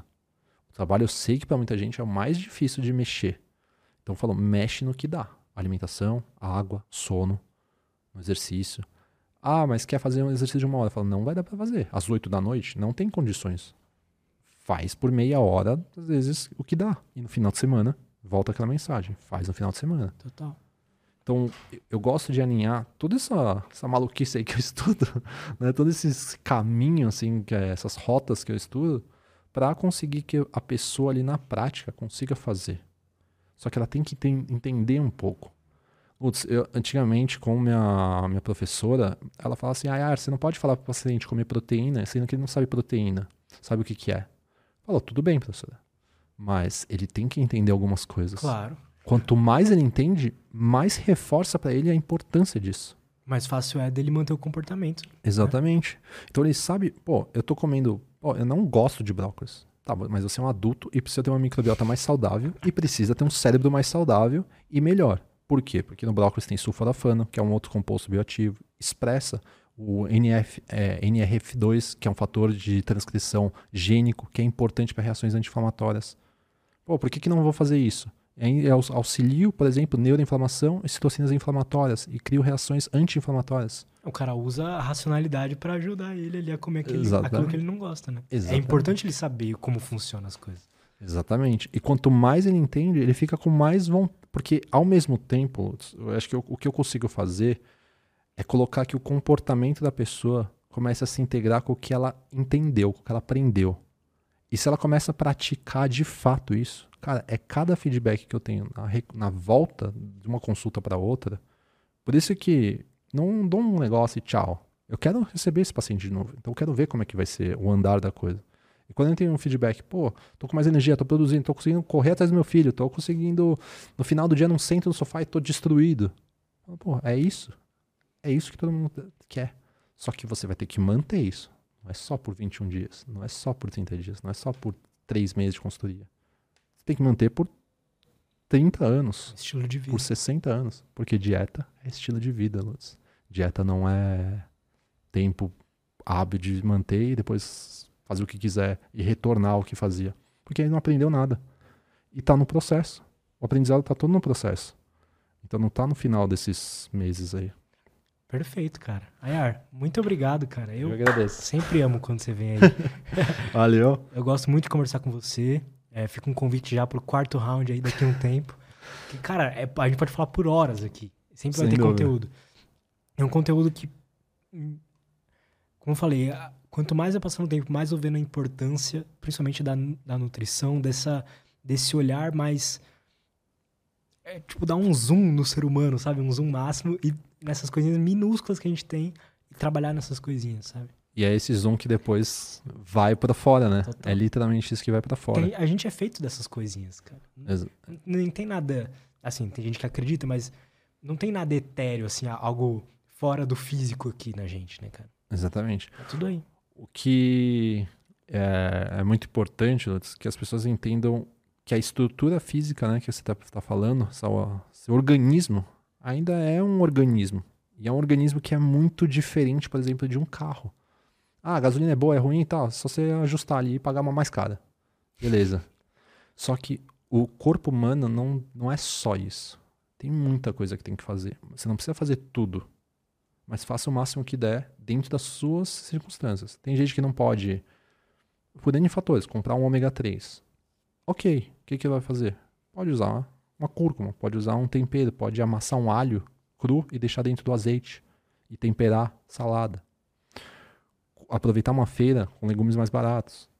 Então, é usar o que está dentro das possibilidades. Não arrumar desculpas, né? não arrumar motivos de não fazer. Arrumar motivos realmente de fazer, ter motivação para fazer. Conseguir... O melhor que você pode fazer agora até, até que você consiga fazer algo melhor, né? Exato. E o que, que é bom de fazer isso, Lutz? Que a pessoa tenha melhor a capacidade cognitiva dela se ela melhorar a capacidade cognitiva dela, será que isso não dá uma oportunidade dela crescer no trabalho? Sem ter uma dúvida. oportunidade. E outra que a gente falou, se prevenir de não ter um problema, não ter um transtorno de humor. Porque depois que né, você falou do burnout, fala assim: a pior coisa é você ter tido, mas pelo menos você aprendeu o que você não quer fazer. Então usa esse aprendizado do que você não quer fazer e foge desse caminho. Ah, mas daqui a 10 anos não sei se eu vou estar ainda no YouTube. Não sei. 10 anos está bem longe. Uhum. Mas daqui a um ano não quero ter outro burnout. É, total. então é, essa, é isso que é, é mais importante que as pessoas precisam entender. Bom, cara, muito obrigado, viu? Eu que agradeço. Lutz, obrigado. Obrigadão. Desde o primeiro episódio, cara. Desde o primeiro episódio, obrigado por toda a oportunidade de estar aqui de novo. Isso, cara. Obrigado você por ter vindo aí e ensinar tanta coisa legal pra gente, cara. Valeu. Tamo junto. Sigam o IAR, viu? Tá aí na descrição todos os links do IAR. Ele posta bastante conteúdo todo dia. Então vamos lá, tem bastante coisa pra vocês aprenderem, tá bom? Não esquece também de se inscrever no canal, porque ontem eu falei que 50% das pessoas não eram inscritas e assistiam. Hoje eu fui ter que confirmar. Na verdade, são 80% das pessoas assistem e não são inscritas. Então, estamos chegando a 100 mil, Eu sonho. 100 mil inscritos. É, se inscrevam aí e ajuda a gente, tá bom? É isso. Muito obrigado. Até a próxima.